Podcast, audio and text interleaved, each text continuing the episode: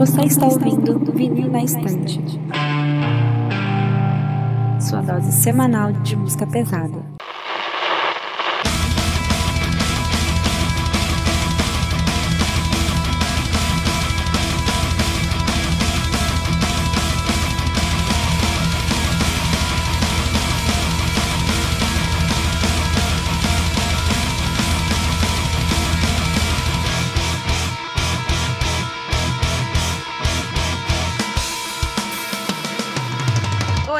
Sou a Kate. Eu sou o Lucas. Eu sou o Paulo.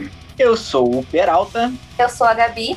Oi, eu sou a Jade. E eu sou o Sander e voltamos agora com o episódio finalmente, né? Catatônia nessa porra, mano. Nossa. A última banda da trilogia, da trilogia não, da Tríplice, né? Do VNE, que o New Podcast, que a gente ainda não fez, né? A gente já fez de Gojira ano passado, a gente fez de Open no início do ano, tava faltando Catatônia. E a gente esperou pra fazer esse episódio num momento especial, porque é, no dia que sair esse episódio, na verdade, no dia seguinte da publicação, né? Esse episódio sai dia 26, no dia 27 a gente completa um ano de podcast. Um ano de uma jornada longa. Estamos aí, né? E vamos comemorar falando da minha banda favorita. Olha aí, como eu sou clubista.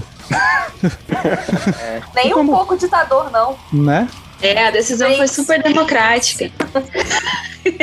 Assim, que teve democracia, teve. Agora, que o voto dele Eu pesou. não fui irônica. Mas pesou. É, foi uma democracia que só tinha um voto. Então você votaria sim ou não. E não teve o cara de dizer não. É que o nosso, o nosso sistema eleitoral é meio estranho, é tipo dos Estados Unidos. É meio esquisito. né? É sim ou não, mas só tipo, tem uma 10 resposta pontos. certa. Exatamente, né? A gente poderia fazer catatônia, né? E ninguém respondeu ele. Tá bom, a gente. Ninguém falou nada, e como ninguém falou nada, é isso. É isso. É só o que eu espero. É, é aquele ditado que quando você se omite, você dá a voz à opressão. Então, olha aí. Grande homem. Esse Olha, é um é, ditado. é isso. Esse é um excelente ditado. E como vocês viram pelo título do episódio, né? Parte 1, porque afinal, Catatonia é uma discografia gigante, a gente não quer ficar aqui falando para sempre, então a gente vai dividir em duas partes, assim como a gente fez do Opeth. Inclusive, a gente tá devendo o episódio de Opeth parte 2, ele vai ser o próximo episódio de banda que sair, vai ser dele. Daqui a um mês, mais ou menos, eu acho. Olha Ou aí. mais, não sei. Mas vai sair aí, em- em breve. E a gente vai é, falar hoje dos álbuns entre o Dance of December Souls e o Viva Emptiness. E existe motivo para ter essa separação? Não tinha, mas eu acabei de perceber que até o Viva Emptiness eles usavam um logo diferente. Então vai ser a, a divisão vai ser por causa do logo da banda. Então é isso. Bom motivo. E novamente temos convidadas. A Gabi tá voltando pra gente na fala de Catatônia. Ela é uma das que foi de Catatônia que ajudou a fundar, então tinha que estar aqui, né? Obrigatório. Oi, Gabi. Olá, olá. Eu quase me pro honorário aqui, dando ar da graça novamente. Pra tietar muito. Exatamente. Inclusive, os reforços que eu trouxe são justamente para falar bem da banda, porque eu sei que o pessoal daqui, eles são. Não dá para contar com eles, não. E também trazemos novamente a Jade, que gravou o nosso último episódio. Oi, gente. é, Eu gostaria muito de agradecer, porque, cara, falar de Catatônia é uma honra e eu tô muito ansiosa. É isso aí, isso aí. Eu reforcei bem essa equipe, porque eu já sei que eu vou ter que mutar muita gente nessa gravação aqui, né? deixa você falar. Mas é isso, sem muito delongo, né? O, o episódio, tá, a abertura tá gigante já, mas faz, faz, faz sentido, né? É um momento especial. E Peralta, só deixa. Então, galera, como a gente sempre pede, é só chegar lá nas nossas redes sociais, arroba DNE Podcast, Twitter, Instagram e TikTok. A gente faz umas palhaçadas lá. Agora, na Twitch, fazendo lives aos domingos, durante as gravações. Durante a semana, a gente faz algumas lives jogando, jogando conversa fora também, né? E no YouTube, Vinil na Estante Podcast, que a gente faz conteúdo de react, faz listas sobre os episódios e tudo mais. É isso aí, só chegar lá, seguir, deixar tua sugestão, teu comentário, e é isso aí. Bora pro episódio.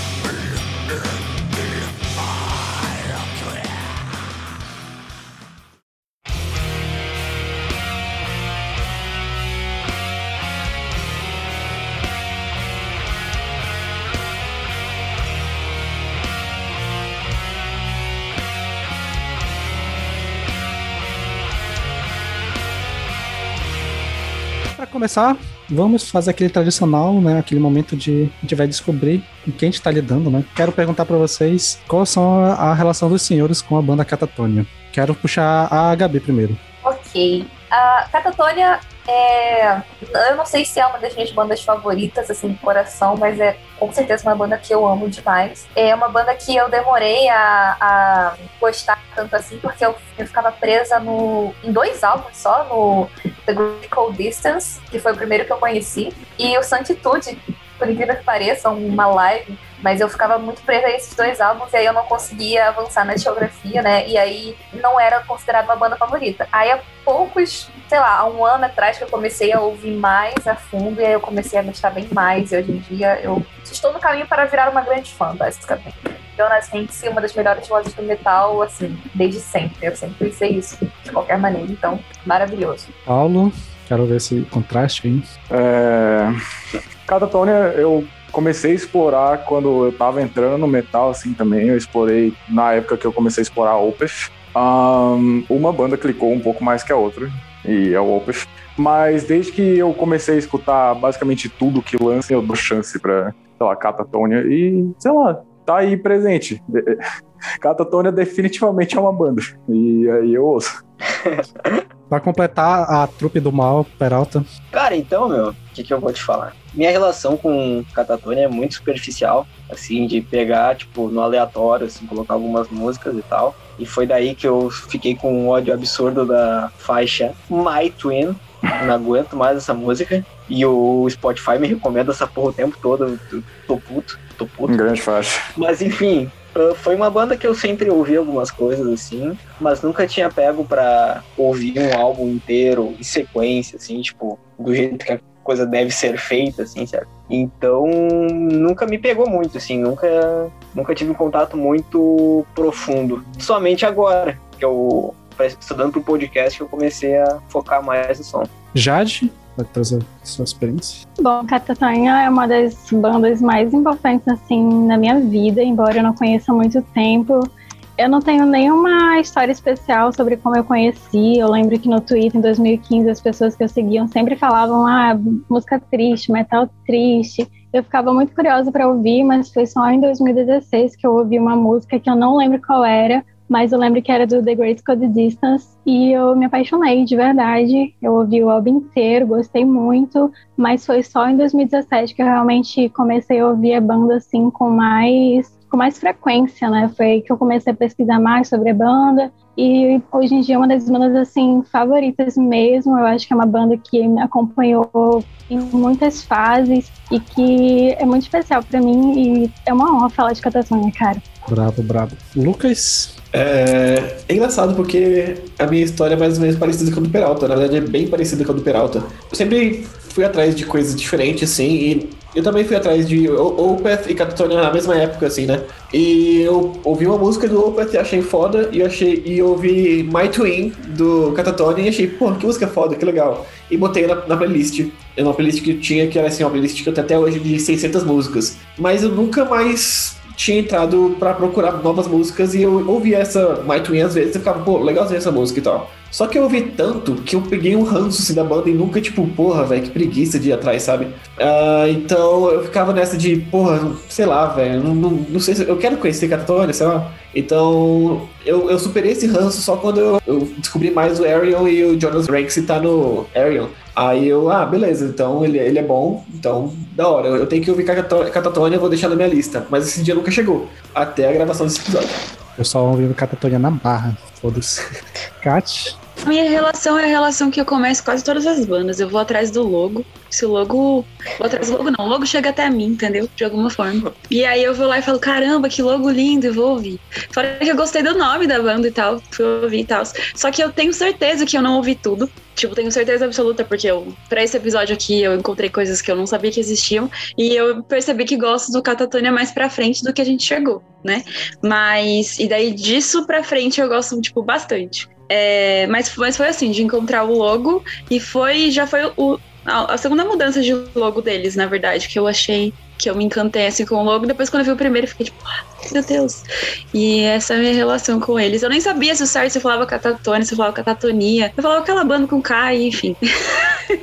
E beleza, por fim, é, a minha história com a Catatonia é curiosa, porque eu acho que o primeiro contato que eu tive com a banda foi para 2014, 2015, mais ou menos. Eu segui um podcast que indicaram, o, principalmente o álbum Tonight Decision. E eu cheguei a ouvir, só que eu acho que na época não era muito a minha vibe, então eu ouvi, tipo, uma vez, eu nem sei se eu terminei de ouvir, e eu, tipo, acabei deixando de lado. Até que, por volta de 2018, uma pessoa que está nessa gravação aqui, a Jade, né? Na época a gente nem tava namorando ainda, a gente tava se aproximando. Eu vi que ela gostava da banda e eu tava numa época de que eu tava tentando é, recuperar bandas que eu tinha deixado passar. Foi quando eu comecei a ouvir mais Gojira, foi a época que eu comecei a pegar coisas do OPF, além do Pelicommunion, né? Que eu fiquei uns três anos só ouvindo Pelicommunion. E uma banda que estava sempre assim na minha mira era o Catatonia, só que eu nunca sabia por onde começar. Aí eu cheguei com ela e falei, faz uma playlist aí pra mim de Catatonia. Aí ela fez, e foi de onde eu comecei a ouvir a banda. E pra quem tá na live vai ver que eu tenho um post do Catatonia aqui na minha parede. É, eu considero o Jonas Henrique o melhor vocalista do metal. Tipo, parece que foi um, um, som que combinou comigo do nível que eu não esperava que eu fosse gostar. Tipo, é, é, é bizarro. Mas eu posso dizer facilmente que Catatonia é uma das minhas três bandas favoritas hoje em dia.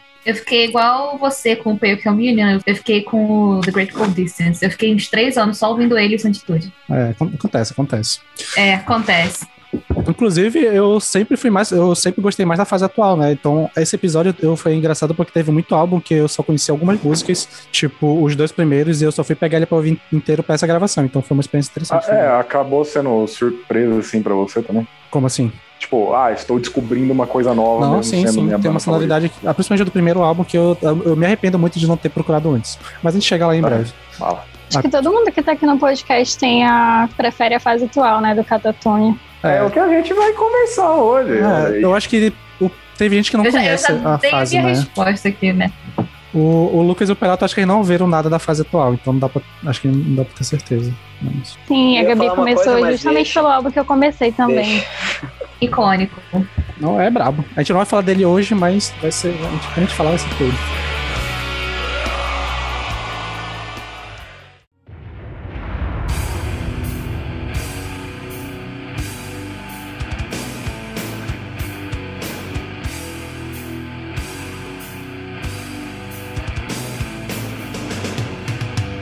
Começar, né, bora dar, antes de falar dos álbuns assim, dar um pequeno resumo, né, pra quem caiu de paraquedas aqui não sabe, Catatonia é uma banda sueca, que foi formada em 1991, e os principais membros, assim, que são os donos da banda, assim, que estão sempre na formação, é o Jonas Henks, que é o vocalista, e que no início da banda também era baterista, e o Anders Nystrom, que é o guitarrista e compositor da parte musical. Basicamente, o Anders compunha as músicas e o Jonas compunha as letras. É mais ou menos assim como funciona a dinâmica da banda até hoje. E é uma banda que passou por muita mudança de sonoridade, exploraram muita coisa. É uma banda eles começaram com um Death Doom, foi passando por um rolê quase gótico, depois foram um alternativo e hoje em dia tá com prog. Tipo, uma banda que se renova muito sonoramente. Então é difícil assim definir qual o gênero que eles são, mas o que é sempre constante é que eles são tristes. Aqui a gente quer saber de depressão no rock and roll. que é- Esse é, esse é o rolê. Metal tristinho. Salvem o rock triste. E, assim, é, a banda, né, no início eram só os dois, o primeiro ah, trabalho que eles fizeram foi uma demo chamada Yová Elohimeth, que inclusive é escrito errado porque eles não sabiam como escreviam, aí eles tiraram as vogal tudo. E isso é, isso é, é real, essa história. Uau. Sim, eu acho isso muito engraçado. Era pra ser Jeová, né? Jeová do hebraico. E eles não lembravam como é que se letrava, ficou JHV mesmo. Isso aí, brabos. Meu Deus, cara.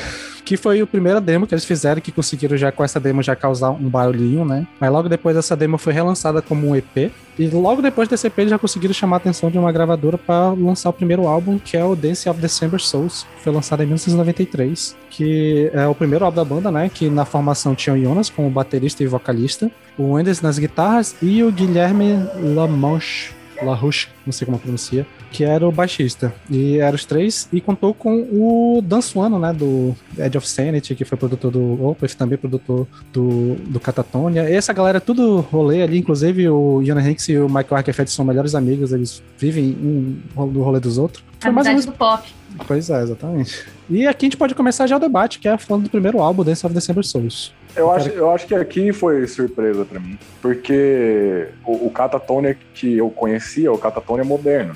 E eu não tinha tipo, ido tão fundo, assim. O álbum que eu ouvi deles quando eu tava explorando, assim, tinha sido o, o próximo, né? O Brave Murder Day. Mas foi, foi meio que surpresa, assim. Eu acho que a relação que... A reação que eu tive com esse álbum ouvindo assim pro podcast, a produção dele me lembra o que seria o Orchids inicialmente. Nossa, eu ou ia até falar o, isso. Ou até o Morning Rise, não sei, mas mais o Orchids. Acho que era o mesmo Cara. produtor, né? O Dan Suano tava em todos esses, né? Eu acho que Possivelmente, cara. Cara, eu ia falar a mesma coisa. Eu. Na real, muita gente traça um paralelo, assim, com o do Orchid com esse álbum, né? Tipo, é bem, é bem comum isso aí, tá ligado?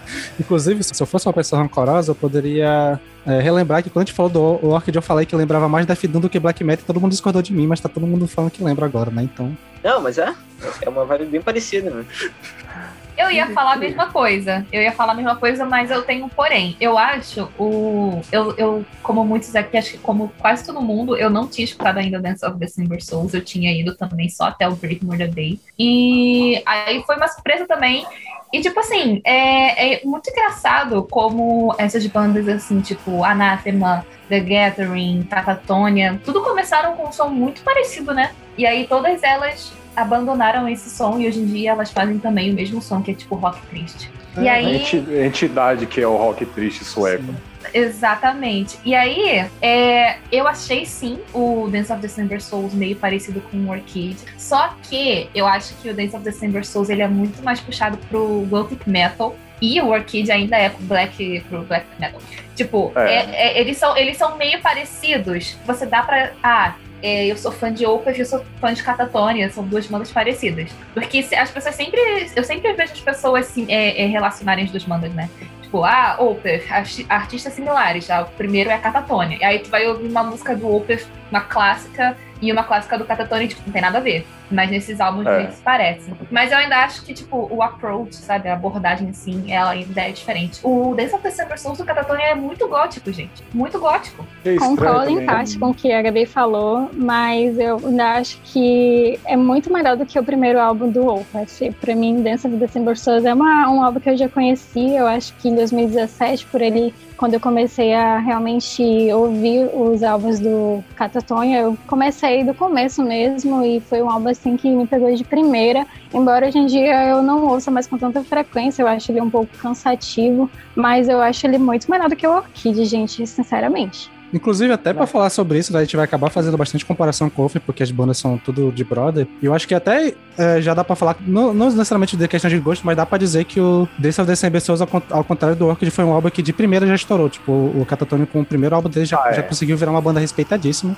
É um álbum que é lembrado por muita gente até hoje. Tem muita gente que eu conheço que só gosta desse álbum do Catatonic, tipo, esse é o álbum favorito e tal. Então, tipo, é, é- é engraçado Nossa, que de é primeira já se bem. Mas é muito estranho a pessoa só gostar desse, porque o Break Murder Day e o Funerals também não são tão diferentes. Tá, o Funeral é mas não é tão diferente assim. Sim, eu também acho estranho isso. Eles são bem parecidos, assim. Tipo, se você pega uma faixa aleatória, assim, parece que é tudo do mesmo álbum, eu acho. Não que É, seja o- ruim, mas é estranho dizer que, que só gosta desse álbum. Não, É, mas eu, exatamente.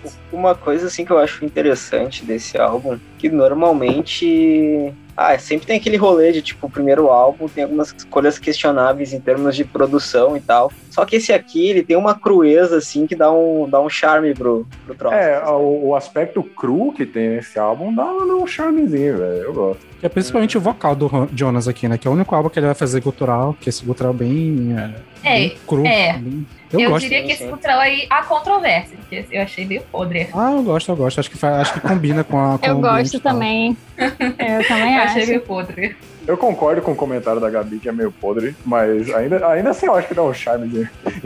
Ah, mas se eu falar Legal, meio legal. podre, até a capa desse álbum é meio podre, né, galera? Pelo amor de A, Deus. a capa é meio tosca, A capa é, é péssima. Eu acho que todas as Não, a- capas. a- do a Ca- eu tava até meio- tweetando sobre isso hoje, que eu acho A que capa todas é as capas zoada. do Catatonia são feias, até o Viva Emptiness. Com exceção do Tonight's Decision, que eu acho melhorzinha, mas as outras, meu Deus céu, tudo feia. Também é capenga, né? Ué, Como diria o jovem, é muito cringe. Parece que pegaram uma, uma foto de uma banda de glam metal e botaram um filtro roxo em cima. Mais nuvem, né? Sim, mas a logo é, É, bonita, tipo, gente. Não, a logo, logo é, é a top. logo A é. logo é muito Fazer- linda, velho. Fazer aquele negócio de é, casal e irmão, mas é Opeth ou Bee Gees, tá ligado? Uh, Opeth não, é Catatônica, quer dizer. Mas sobre, sobre esse álbum também, cara, eu acho ele. Não sei. é- é- é- vocês falaram já que lembra o Orchid, assim, nessa parte de, de produção. E pra mim, eu, é, pra mim vai além. Pra, pra mim vai tipo assim, eu gostei do álbum, achei legal, achei interessante. Eu, eu gostei tanto quanto o Orchid, assim, na verdade. Mas tem a mesma parada do Orchid pra mim, tipo, que eu sei que é bom, que sei que é legal, mas pra mim não tem valor de replay pra mim, sabe? Tipo, eu ouço lá, beleza, falei, existe esse álbum. E é isso, passa. Eu acho que é definitivamente álbum um de álbum. mood, né? É, eu acho que a primeira música, a primeira música de, a primeira música de verdade, né, a segunda no caso, que é Gateways of Bereavement, que realmente que ficou tipo, caralho, essa música é muito boa. O resto fica tipo, Muito foda. Essa Música muito é, foda. Without God também eu acho fantástica. E a Tomb of Stroming, que tem uns instrumental, um teclado meio doido, eu também acho da hora pra caramba. Sim, Uma coisa- você nem percebe que é quase 15 minutos de música, né? Inclusive, eu achei muito, fiquei muito curioso quando eu vi que a música é, Velvet Thorns é a música mais famosa desse álbum. Eu achei muito curioso Então, isso. eu ia falar que essa é uma das minhas favoritas, junto com a segunda, né, no caso, a primeira. É, a primeira música eu achei fenomenal, velho. nesse Aqui o tra- é, A primeira é foda. A primeira é foda. Uma coisa que dá pra falar contra a qualidade, eu posso afirmar que o, o Andy ele consegue compor guitarra de uma forma muito incrível. As frases que ele faz de melodia. Tipo, normalmente não é nada muito pesado, é sempre uma melodia bem calma, mas ele consegue fazer uma parada muito bonita. Ele, como diz por aí, né? Ele faz a guitarra chorar muito bem, cara. Muito doido. Real, Sim, real. É a ele faz umas transições muito ele. boas também. Melódico. É que eu achei muito, muito louco. Eu realmente fiquei muito surpresa. Porque eu já tinha visto o pessoal classificar Catatonia como gótico. E eu sempre fiquei, gente, não, não faz o menor sentido. Até os álbuns que eu conhecia antes, né? Até o Brief Murder Day, eu não achava isso, não. Mas aí quando eu ouvi o Dance of December Souls, e eu notei, cara, tem um, um- um tecladinho ao longo do álbum inteiro que dá uma atmosfera muito assim, muito Sim. darkuda. E nossa, é, é Death Doom gótico puro, sabe? É- Eu ele é muito fiquei- influenciado fiquei pelo Paradise Lost. encantada. Muito Eu fiquei parecido. encantada. E as letras da música também, né? Eu acho as letras da música bem. Sim. Eu acho até que vai assim, um, um pouco falando na questão de letra, vai um pouco assim pro Black também. E Route God, principalmente, que ele tem uns questionamentos ali sobre Deus, não sei o que. Eu acho que vai bem pro, pra essa parte de Black em relação a algumas letras. Inclusive, um comentário que eu não sei se vai ser coisa ou não, mas eu acho que é, o Catatonia foi uma banda que começou escrevendo letras muito boas. Aí tem uma meiuca que as letras caem um pouco de qualidade e voltou depois, mas pelo menos nisso não tava legal. Ó, eu, eu, Eu acho que tem isso em 100%. todo álbum. Eu acho, mas eu acho que tem isso em todo álbum. Tem álbum assim que começa com letra incrível, mas que depois decai pra caramba. E eu acho que isso rola em todo álbum. Então, concordo. É, Mas eu falar acho- pra vocês que eu não gosto da letra de Dalgor, não. Eu acho bem, bem adolescente revoltado. Ah, mas acontece. Eu entendo, eles eram adolescentes e revoltados. Eles né? eram, Então, né? Eles eram, então, fair enough. Inclusive, essa música foi, sei lá, o carro-chefe deles, né? Que era a música do single que foi pro álbum, então, tipo, faz sentido e tal. E, mas eu posso, assim, não sei se pra finalizar ainda, não, pra- não sei se alguém quer falar mais uma coisa, mas dá pra dizer que pra um álbum de estreia, tipo, é um álbum de estreia muito redondo, cara. Ele é muito fechadinho. Eu quero dizer que eu entendo eles terem chamado a atenção é, das pessoas na época, porque pra mim ele tem um pouquinho de do, do que é o negócio do sueco mesmo, assim, sabe? Pra mim ele carrega um pouco de hypocrisy mesmo. Eu escutei em algumas partes e falei, tá, tudo bem, o Hypocrisy tinha lançado uma coisa só antes deles. Mas, tipo, carrega, assim, acho que é do lugar mesmo, e talvez isso tivesse sendo importante na época, e aí apareceu. Tanto que algumas músicas eu acho que até Tomb of Insomnia, eu acho que foi uma das que eu ressaltei que parecia bastante, assim. No momento eu tava ouvindo aleatório e achei que eu tava ouvindo Hypocrisy em algumas partes. É... E que mais? Não, é isso, né? E depois, tipo, a cena era um pouquinho menor, então por isso que eu acho que eles tinham muitos rolês juntos, assim. Eu até tava vendo que é, eles entraram pra gravar esse álbum um pouquinho antes do, do Dissection gravar o The Summerlin. E eles tinham, tinham rolês em comuns e, e coisa do tipo. Então eu acho que eu compreendo eles terem ficado famosos, assim, porque era um som que tava muito requisitado. E Eu acho esse álbum Eu é muito bom. Eu acho até curioso, Muito porque bom. dessas bandas clássicas, Death Endure, Catatonia é a única que, dessas mais famosas que é fora da Inglaterra, né? Tipo, normalmente as bandas inglesas que pegaram Ah, Assim, é verdade. Bom ponto. e o Verdade. Catatonia eu foi a não banda sei, de fora, Dying assim. É da Inglaterra também? Eu acho que sim. Eu acho, que- é, eu acho que da, do rolê deles, acho que só tinha mate mesmo. Da, da, da, do país deles. Mas, mas isso, então, isso inclusive é um fato, né? Porque tava muito, muito em alta essa, esse rolê Death Doom, meio gótico também, no começo dos anos 90. Tava o, o Anathema lançando Serenades, tinha o, o Paradise Lost e tal. Então, assim, era o momento. Mas, Gabi, ser triste tá sempre na moda. Ser triste tá sempre na moda, é, É. verdade. É por isso que Ser triste e revoltado, então nem se fale. Exatamente. Exatamente. É o estado do brasileiro. É, e na mesma, nesse mesmo período, né, ainda com a mesma formação, eles lançaram um EP, que é o For Fun Outcome, que é um EP de quatro músicas, né? Sendo que duas músicas são músicas de, grandes, uma só uma musiquinha curta e outra é um instrumental. Então, mas é na mesma sonoridade ainda da banda, tipo, dá pra dizer até que é um pouco mais. é, não sei se bem trabalhada, mas um pouco mais polida do que o som que tinha no, no Dance. Mas, mas outro, outro EP que também, caralho, é bom demais. Cara, então, meu, deixa eu trazer primeiro um ponto aqui. Concordo que o EP é muito bom, muito bom, gostei bastante. Só que, mano, não sei, tem alguma coisa que acontece na bateria desse EP que me incomoda, cara. Eu acho estranho, eu não sei, eh, quem tocava bateria era o Jonas, né? Era ele Sim, que sim. gravava. Sim, nesse- nesses Cara, é primeiros álbuns é tudo estranho, mano. Mas é a linha Sei de lá. bateria ou é o som da bateria? É um pouco de cada, eu não sei. Uh, a bateria É. me, inco- me me incomoda um pouco porque ela me parece meio monótona, assim. Entra aquela parada do Doom, assim, que às vezes me dá um pouquinho de. Ah, que é Mas- aquela Doom, né? bateria É, mas aí acho que é, arrastada é, demais, tudo tá errado assim. nesse rolê aí. Mas beleza. Não, É. meu, mas aí que tá, deixa eu terminar de falar, né, Sandra? Calma aí, deixa eu terminar meu. meu- é, uma, é, uma, é uma união de fatores, mano. Porque eu acho que a, a produção também deixa os timbres meio, sei lá, meio seco demais, assim, cara. Sei lá, foi um troço que toda vez que eu ouvia a bateria eu ficava tipo, ai, sabe? Quando faz aquela É. carinha assim, hum, Eu acho que. eu não acho que a- sei. A diferença que tem desse pro principal, desse pro primeiro, é que aqui eles já tinham feito shows, né? Então eu acho que o Jonas já tinha se ligado que ele tinha que fazer algo que desse pra ele tocar e cantar ao mesmo tempo. Então talvez ele tenha Ah, desacelerado um pouco na bateria pra pensando nisso, não sei. Sim, sim. Isso é uma coisa que eu ia crer. perguntar para os fãs de Catatônia do Eles faziam show com o Jonas na bateria mesmo? Sim, por muito tempo. Meu Caralho. Deus! Que Ah, então tá, absurdo! expli- então tá explicado. Tá explicado. Eles chegaram até a viajar pra fora da Suécia depois, não foi? Sim, sim. Fazer shows e tudo mais. Nessa época aqui do Dance, eles fizeram turnê na Europa, inclusive. Isso, exatamente. Uau, a caralho. primeira vez deles na surpresa. Europa, inclusive. Muito Grande bom. Jonas.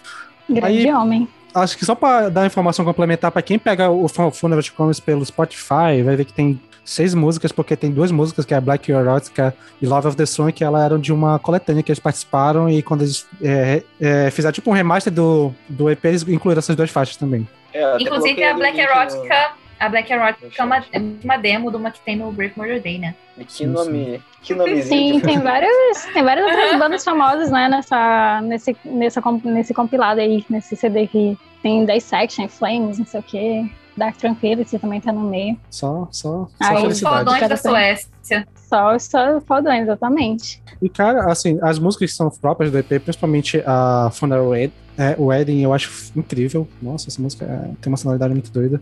Aí tem uma curiosidade que é Sh- Shades of Smerfield, eu acho que uma das únicas músicas do Catatonia que a composição da letra não é nem do Jonas e nem do Anderson, né, que é- essa composição foi feita pelo Lamanche, né, o, o baixista que tava na banda ainda. Eu Alguém acho, que- inclusive, que foi a única música que ele compôs, né, durante Acho que sim. o período que ele ficou. Imagino que sim, porque as outras já estavam compostas antes dele entrar. E ele passou bem rápido na banda, né? Ele ficou só durante esse, esse álbum e esse EP. Eu acho que quando o EP foi lançado, ele nem tava na mais da banda, porque eles tiveram muitos problemas com, com formação e tal. Uhum. Inclusive, Inclusive, eles quase desistiram por causa disso, né? exatamente. É muito curioso porque com esses primeiros trabalhos, esse, esse EP e esse álbum, a banda já tinha uma relevância grande na, na Europa e tal, na cena. Mas eles não conseguiam fechar uma, forma, uma formação, então eles meio que ficaram meio que chateados com isso. E na época eles tinham outros projetos, o Jonas era do October Tide, o Ander tinha umas bandas também por lá, então eles meio que de- deram uma pausa no projeto um pouco depois do lançamento desse EP aí. É, é- é muito doido isso.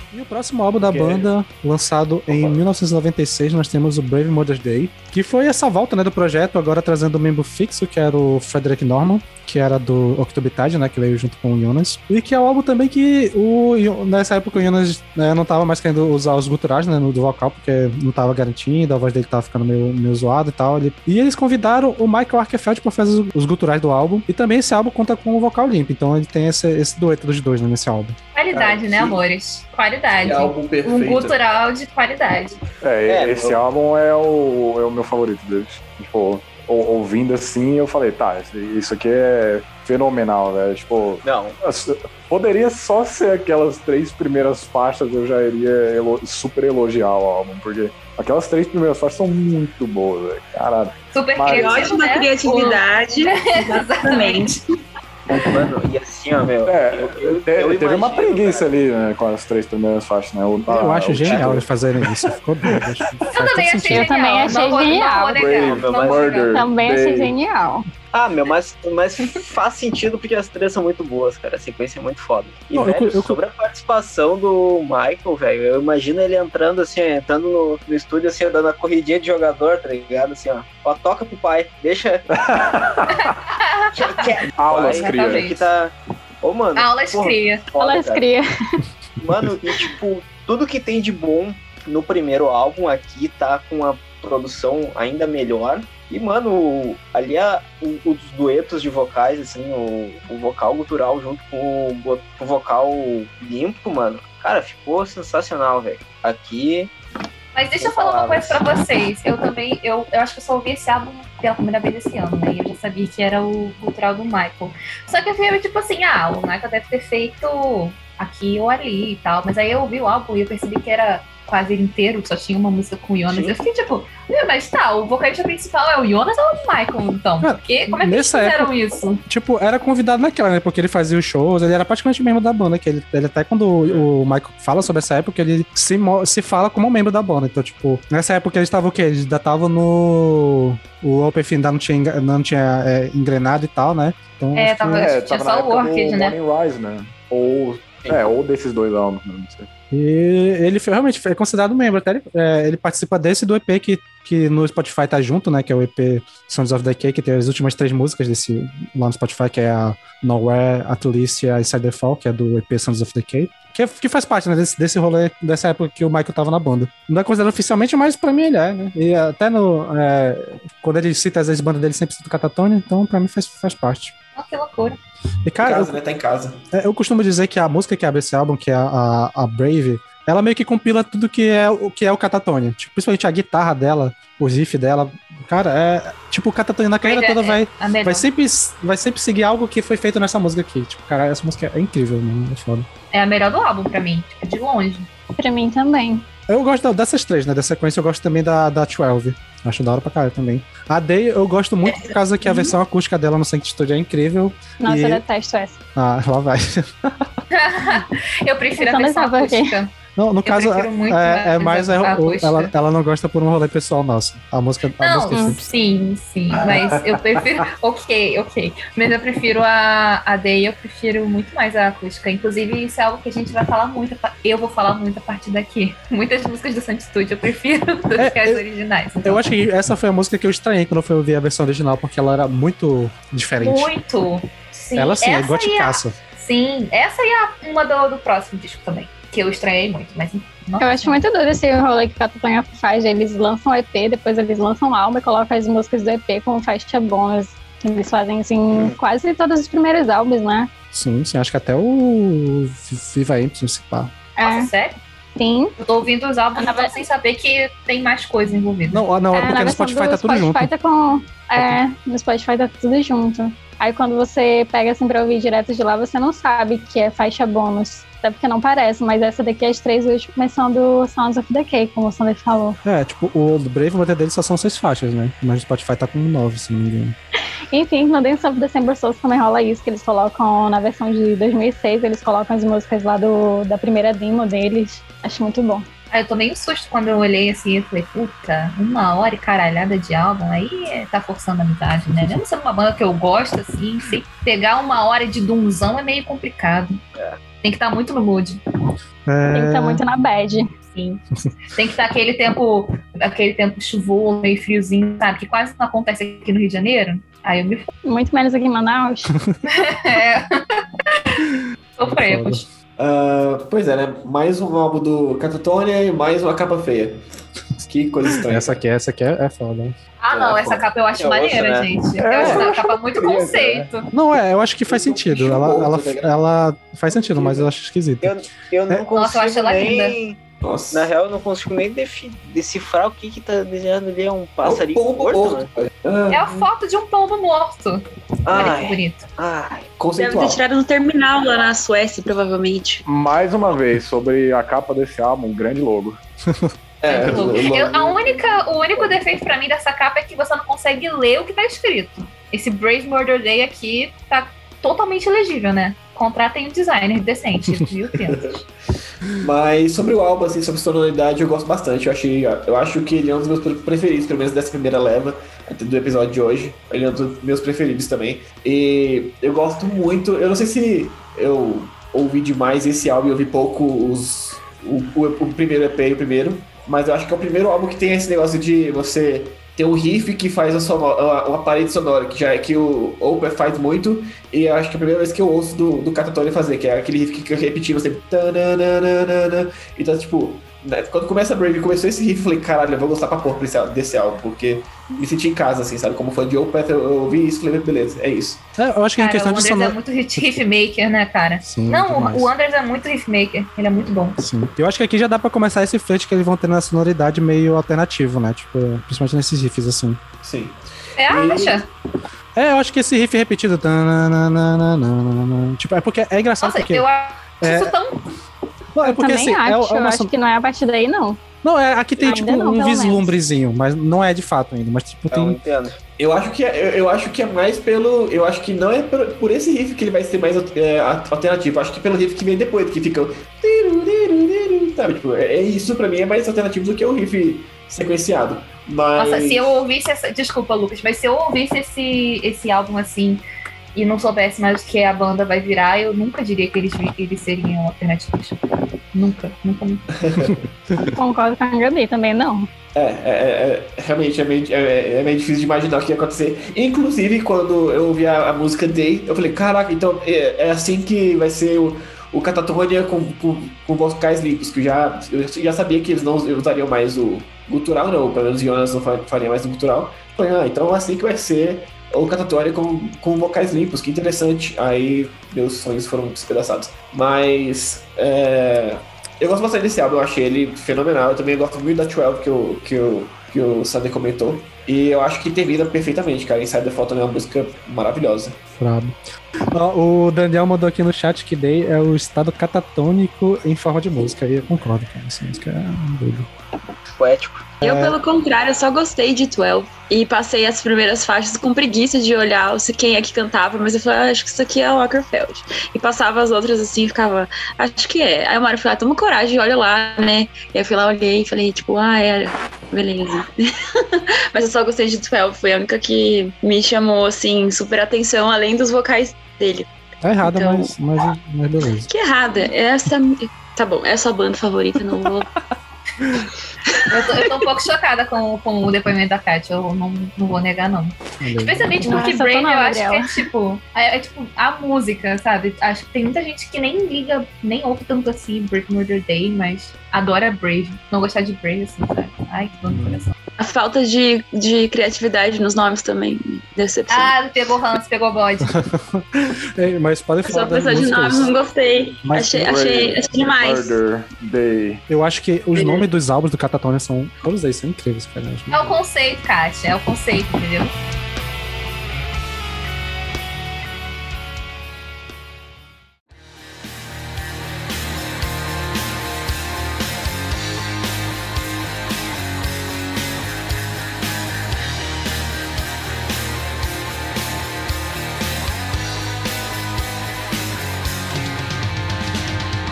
Agora que vai, vai sair sangue aqui na, nessa mesa, porque eu, eu vou ter que mutar pessoas, né? Que nós temos o terceiro álbum, o Discourage Ones. Nesse álbum já temos a formação, além dos três que, né, que gravaram o último álbum, temos a difusão do Michael Oretoff no baixo, que só gravou esse álbum. E aqui é uma mudança drástica na sonoridade, onde eles abandonam o vocal gutural e focam num álbum com vocal limpo o tempo todo e focando na voz do Jonas, que é fantástico. E é um álbum muito delicinha, mas a gente vai ter que defender porque eu vi que muita gente não gostou. E eu quero entender, eu quero, quero ver vocês falando mal pra, pra ver como vocês estão errados.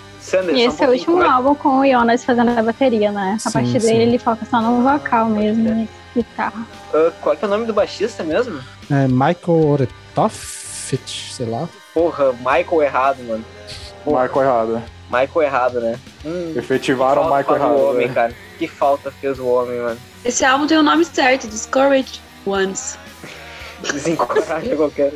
Ah, Eu e Sander, a gente vai ter um, a gente vai ter um trabalho aqui nessa. nessa Ah, nessa- gente. Cara, é, Nossa, eu que Triste que as pessoas não, não, gostam assim, desse álbum. Acho assim, esse álbum Eu quero ficar- assim? Eu vou, eu Eu vou quero- tentar já dar um norte para o que vai ser o restante do episódio. Já vou aproveitar e perguntar. Por que vocês consideram o Jonas o, uma, das, vo- uma das melhores vozes do metal, assim? De verdade. Porque a voz dele é Porque linda. a voz dele é maravilhosa. Tá bom. Isso, Simples o Vince é o assim. cara que há duas semanas atrás estava defendendo os álbuns do Megadeth. Essa pessoa que tava falando isso. Não, assim, que eu defendo TV, vocalistas ruins, mas esse aí é ruim, ruim mesmo. Tipo, ele não, ele não Ah, sabe aproveitar o quanto ele é ruim. Nossa, não. Pelo amor de Deus, Tá- chamar tá o Jonas. Nancy de ruim, caralho. Porque olha só, vamos lá. Eu, eu entendo não gostar do vocal do Jonas nesse álbum. Eu entendo. Por quê? O bambu Porque era tá o primeiro- gemendo. O- era o primeiro álbum dele com, cantando, cantando limpo, gente. Eu, eu entendo, ele tava cantando pra dentro, tava assim meio tímido e tal. Mas falar que ele canta mal até hoje, não, isso não existe. Não tá, tá Não, errado. não, Não, ah. tá errado, tá errado. Mas por que o Paulo acha que ele canta ruim? Não entendi. Eu não acho que o, a voz dele, tipo. Na verdade, o comentário que a Gabi fez é, é, é bem pontual mesmo. Tipo, eu acho que ele vai tão tímido assim no vocal e ele não consegue aproveitar nada, basicamente. E Eu, eu acho isso uma pena, porque eu acho que o Catatone poderia ficar um pouco mais rico, principalmente nesse álbum, se ele se soltasse um pouco mais em relação à voz dele. Mas eu acho que faz parte da atmosfera da banda ser assim, contido. Né? Tipo, Eu entendo, mas Ah. se você percebeu, o Jonas ele já tem um certo problema com timidez mesmo. Tipo, é bem notório assim, nas entrevistas dele, até mesmo Ah, não, nas é, apresentações ao vivo. Que ele tá sempre muito olhando pra baixo, com o cabelo aqui no rosto, dá pra perceber que ele é muito tímido. até, Então, no vocal desse álbum não seria Suecos, diferente. né? a gente até, eu até gravei um react dia Ele é desse com o. Lucas de Arion, que é uma versão que ele canta ao vivo e a gente tá todo mundo muito bem vestido e coisa, e o Jonas tá lá encolhidinho no canto dele, com, com um sobretudo. cantando Sim, ele é assim. muito introvertido e tímido, é demais. Desculpa Tô por te aqui para defendê-lo. Jonas. Desculpa. Mas enfim, Ele pode até se desculpar, mas eu não desculpo, não. eu concordo com o Paulo num ponto, meu, que aqui, cara, eu acho que ele ainda não tinha encontrado o vocal dele, mano. Porque no álbum anterior, assim, com o contraste com os, com, com os vocais guturais do Michael, ficava legal. Ficava legal, assim, tipo, chegava lá o, o Jonas com aquele vocalzinho mais low profile, assim, e o Michael arregaçando tudo com o gutural, ficava legal. E, mano, bah, aqui, sei lá, dá um troço meio. meio meia bomba, cara. Ah, sei lá, meu, não, não vai, mano, não vai. E parece que ele tá reclamando no meu, no meu ouvido, tipo, ai, o tempo tá tão chuvoso hoje, né? Ai, gente, tá frio aqui, gente. Cara, sei lá, meu. Ai, que ódio, Sei lá. cara, que ódio. Não Que foi- ódio mesmo.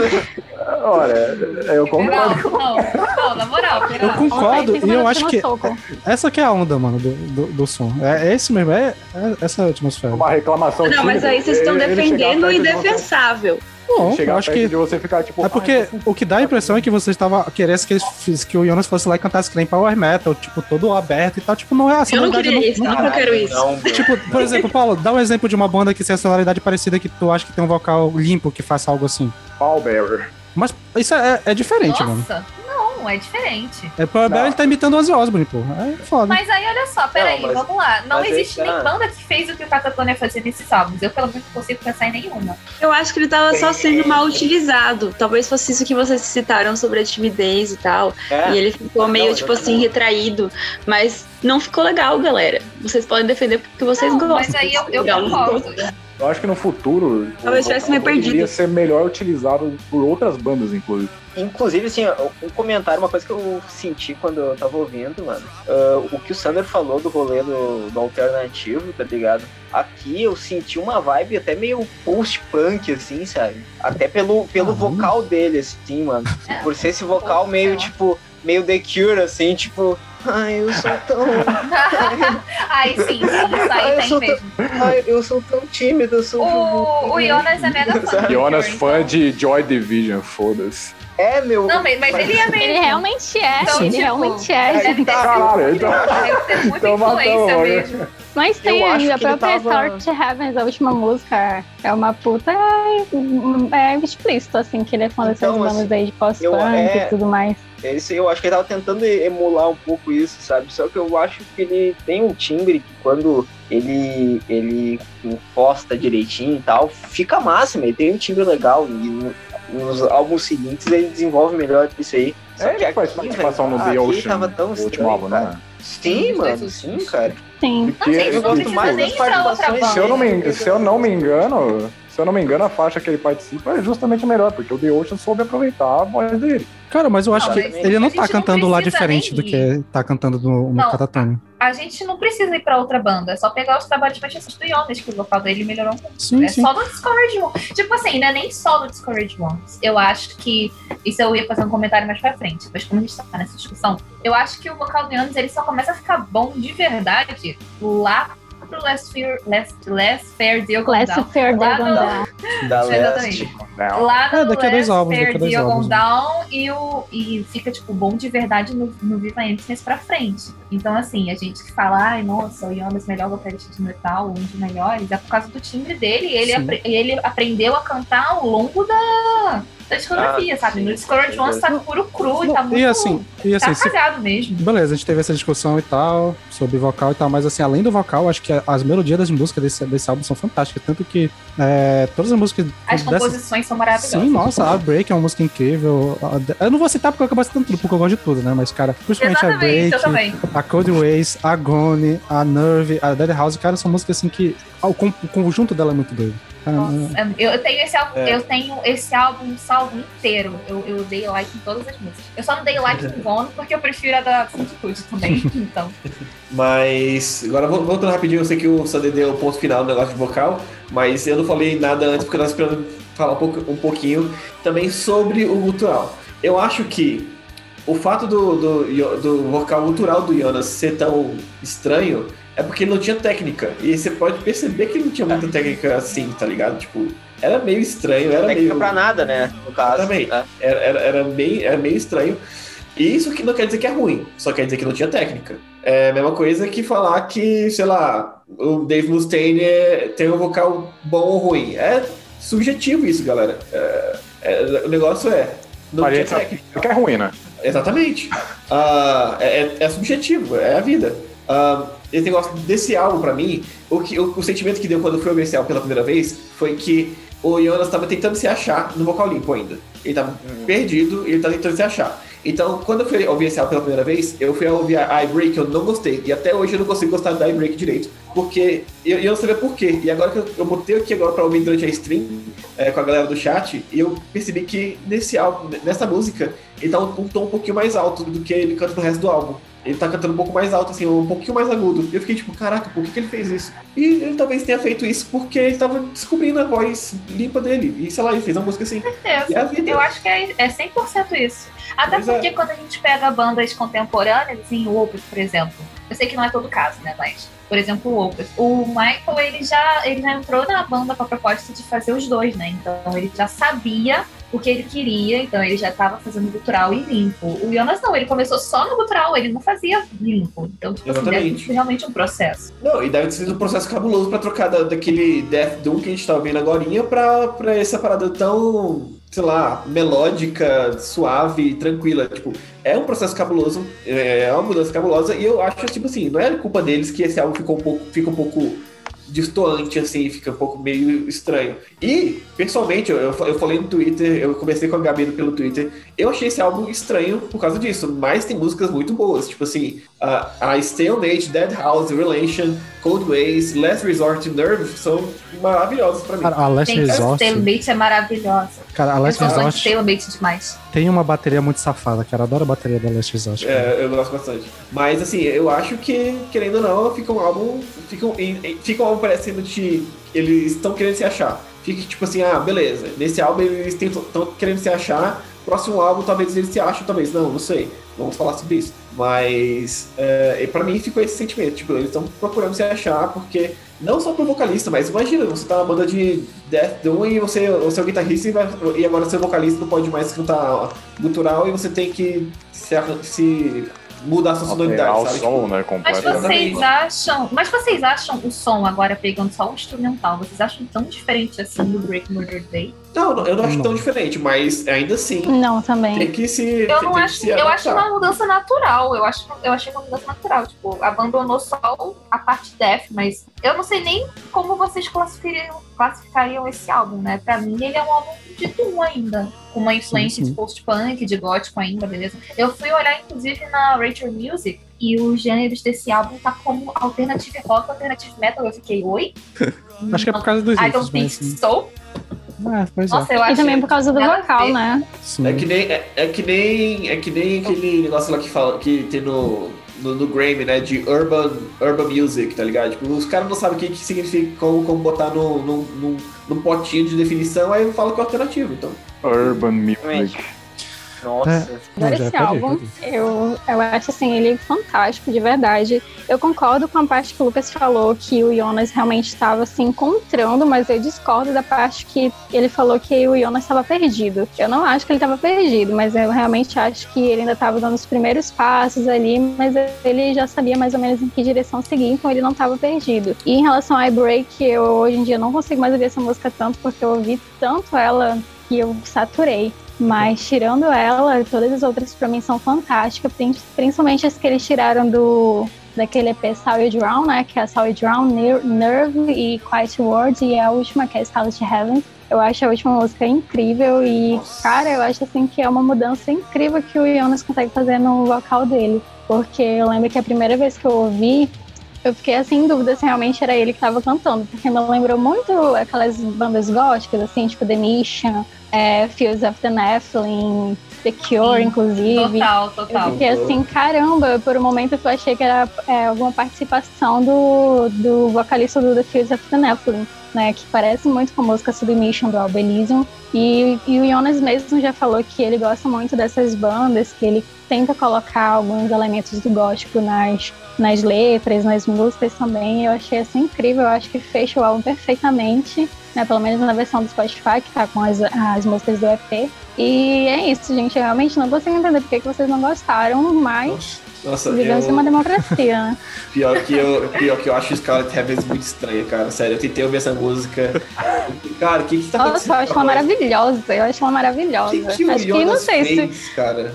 Eu acho que se você não tem costume de ouvir post-punk e tudo mais, realmente você vai achar muito estranho. Mas eu gosto bastante dessas bandas que eu citei, né? Tipo Sisters of Mercy e tudo mais. Então, pra mim, é perfeita. Não, pra mim parece que tá forçando muito o vocal pra mim. Eu, eu Não tá, como assim? Forçando. Eu acho, Não tá, que, não. eu acho que talvez até essa discussão que a gente tenha sobre eh, esse álbum seja. eh, porque a gente já conhece o Capitão atualmente, já tem uma comparação, porque eu acho que se for pegar o que. Como o álbum, a repercussão que ele teve. Ele foi outro álbum que foi muito bem aclamado, inclusive foi por causa desse álbum que eles assinaram com a Passiville Records, que é a gravadora deles até hoje. Tipo, todo mundo adorou, tipo, na cena adorou e tal. Tipo, tanto que o, o álbum seguinte é logo no outro ano, né? Então, tipo, acho que tem esse estranhamento pra gente que tá voltando pra pegar a discografia da banda, porque já conhece hoje em dia, mas acho que na época o álbum, assim, agradou bastante, pelo menos, assim, pelo que eu consigo ver de, de informação e tal, da história dele e tal. Né? E até, tipo, a banda como toda eu fui ver no, no Metalo, né? Acho que só tem dois álbuns que estão abaixo de, 70, de 79%. Né? E esse aqui tá com 87, alguma coisa assim. Inclusive, essa, eu tô lá na stream que eu vi no Relation com, com, a- com o chat e essa música é maravilhosa, cara. O, o refrão dela é tão bom, cara. Puta que pariu. Eu não Nossa. consigo nem falar, ah, essa música é maravilhosa, porque eu acho literalmente todas maravilhosas. É assim sim. a minha relação com o álbum. Eu Eu também. não gost- Inclusive, eu não gostava desse álbum. E eu achava. ah, eu tinha a mesma opinião que quase todo mundo aqui, que o Lucas tem, que o Paulo, o Peralta e a Kátia. Eu não, e, tipo assim, não era nem só com o vocal do Jonas. Eu achava que as, as composições, elas não. Sei lá, não batiam comigo, sabe? Eu ouvia e parecia que entrou por um vídeo e saiu pelo outro. Então, tipo, nada me cativava. Eu achava super. é, é, sei lá, não entrava. E aí, esse ano, eu peguei finalmente de novo. E aí, deitei. Já é um dos meus álbuns mais ouvidos do, do Last FM, de acordo É, com o Last FM. O E deitei, simplesmente. eu acho que o Catatonia, no geral, tem um rolê desse de que acho que é uma música que, na primeira ouvida, nas primeiras vezes, parece que é muito simples, mas quando tu vai ouvindo, tu vai pegando os detalhezinhos Nossa. ali. Exatamente, exatamente. É uma banda que, tipo, eu não sei como é com vocês, mas ela não surpreende de, de, de, de primeira, sabe? Não é aquela banda que você ouve e fala, nossa, isso aqui é. Isso aqui é sensacional. isso Não é- não é banda aqui react. É grandioso. Eu acho que é porque Exatamente. tem muita gente que vai com essa expectativa de que vai ter um ápice no álbum e não tem. Tipo, o álbum inteiro ele tenta ser consistente, né? Não tem esse negócio de ter um ápice. Exatamente, ele é, é tipo, a- faz parte da sonoridade do Catatonia de ser algo constante e criar um ambiente, tipo, a gente tem muito essa expectativa de que ah, tem que ter o ápice, eu acho que não precisa e o Catatonia fez muito bem. Vocês não estão preparados ainda, eu sei que quando vocês ficarem mais velhos vocês vão entender isso daí. Eu, eu, eu entendo isso né, que vocês falam, tipo, ah, não tem ápices. Eu acho que tem ápices, mas eles não Eu tão. não- Não... tem ápices tão, sei lá, um, um, tipo power metal. Marcantes. sei lá. É, não, mas tem, tem ápices, eu acho que tem, tipo, eu acabei de falar, Real Ancient tem um puta refrão foda. Eu ouço a música esperando o refrão, que, caralho, que, que refrão maravilhoso. Eu acho que é isso, tipo, É porque a, a, a, estrutura das músicas do Catatana é bem simples, na real, né? Não tem nada, tipo, ne- nessa, nessa fase, claro. Não é, por exemplo, a- mais de novo a comparação com Opeth, que é aquela coisa toda, músicas gigantescas, com um monte de sessão diferente, não sei o que, não sei o que lá. Não, é uma, uma, uma música com uma estrutura extremamente simples. Introdução, verso, refrão e etc. Coisa boba. Mas, sei lá, é um simples que você vai ouvindo mais, mais vezes, né? E você vai sendo cativada. É uma coisa que fica na cabeça, gruda e, ai, fica bom demais. Não pega assim de primeira, você não fica, oh, meu Deus, coisa grandiosa. Mas aí você vai sendo cativado.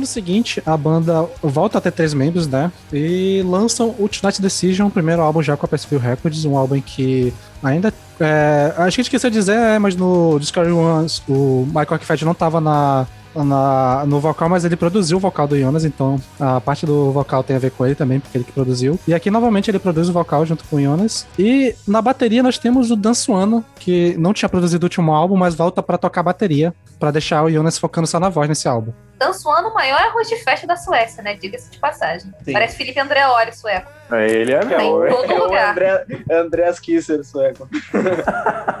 primeiro álbum com a capa bonitinha. Sim. É o primeiro álbum com a capa do Travis Smith, né?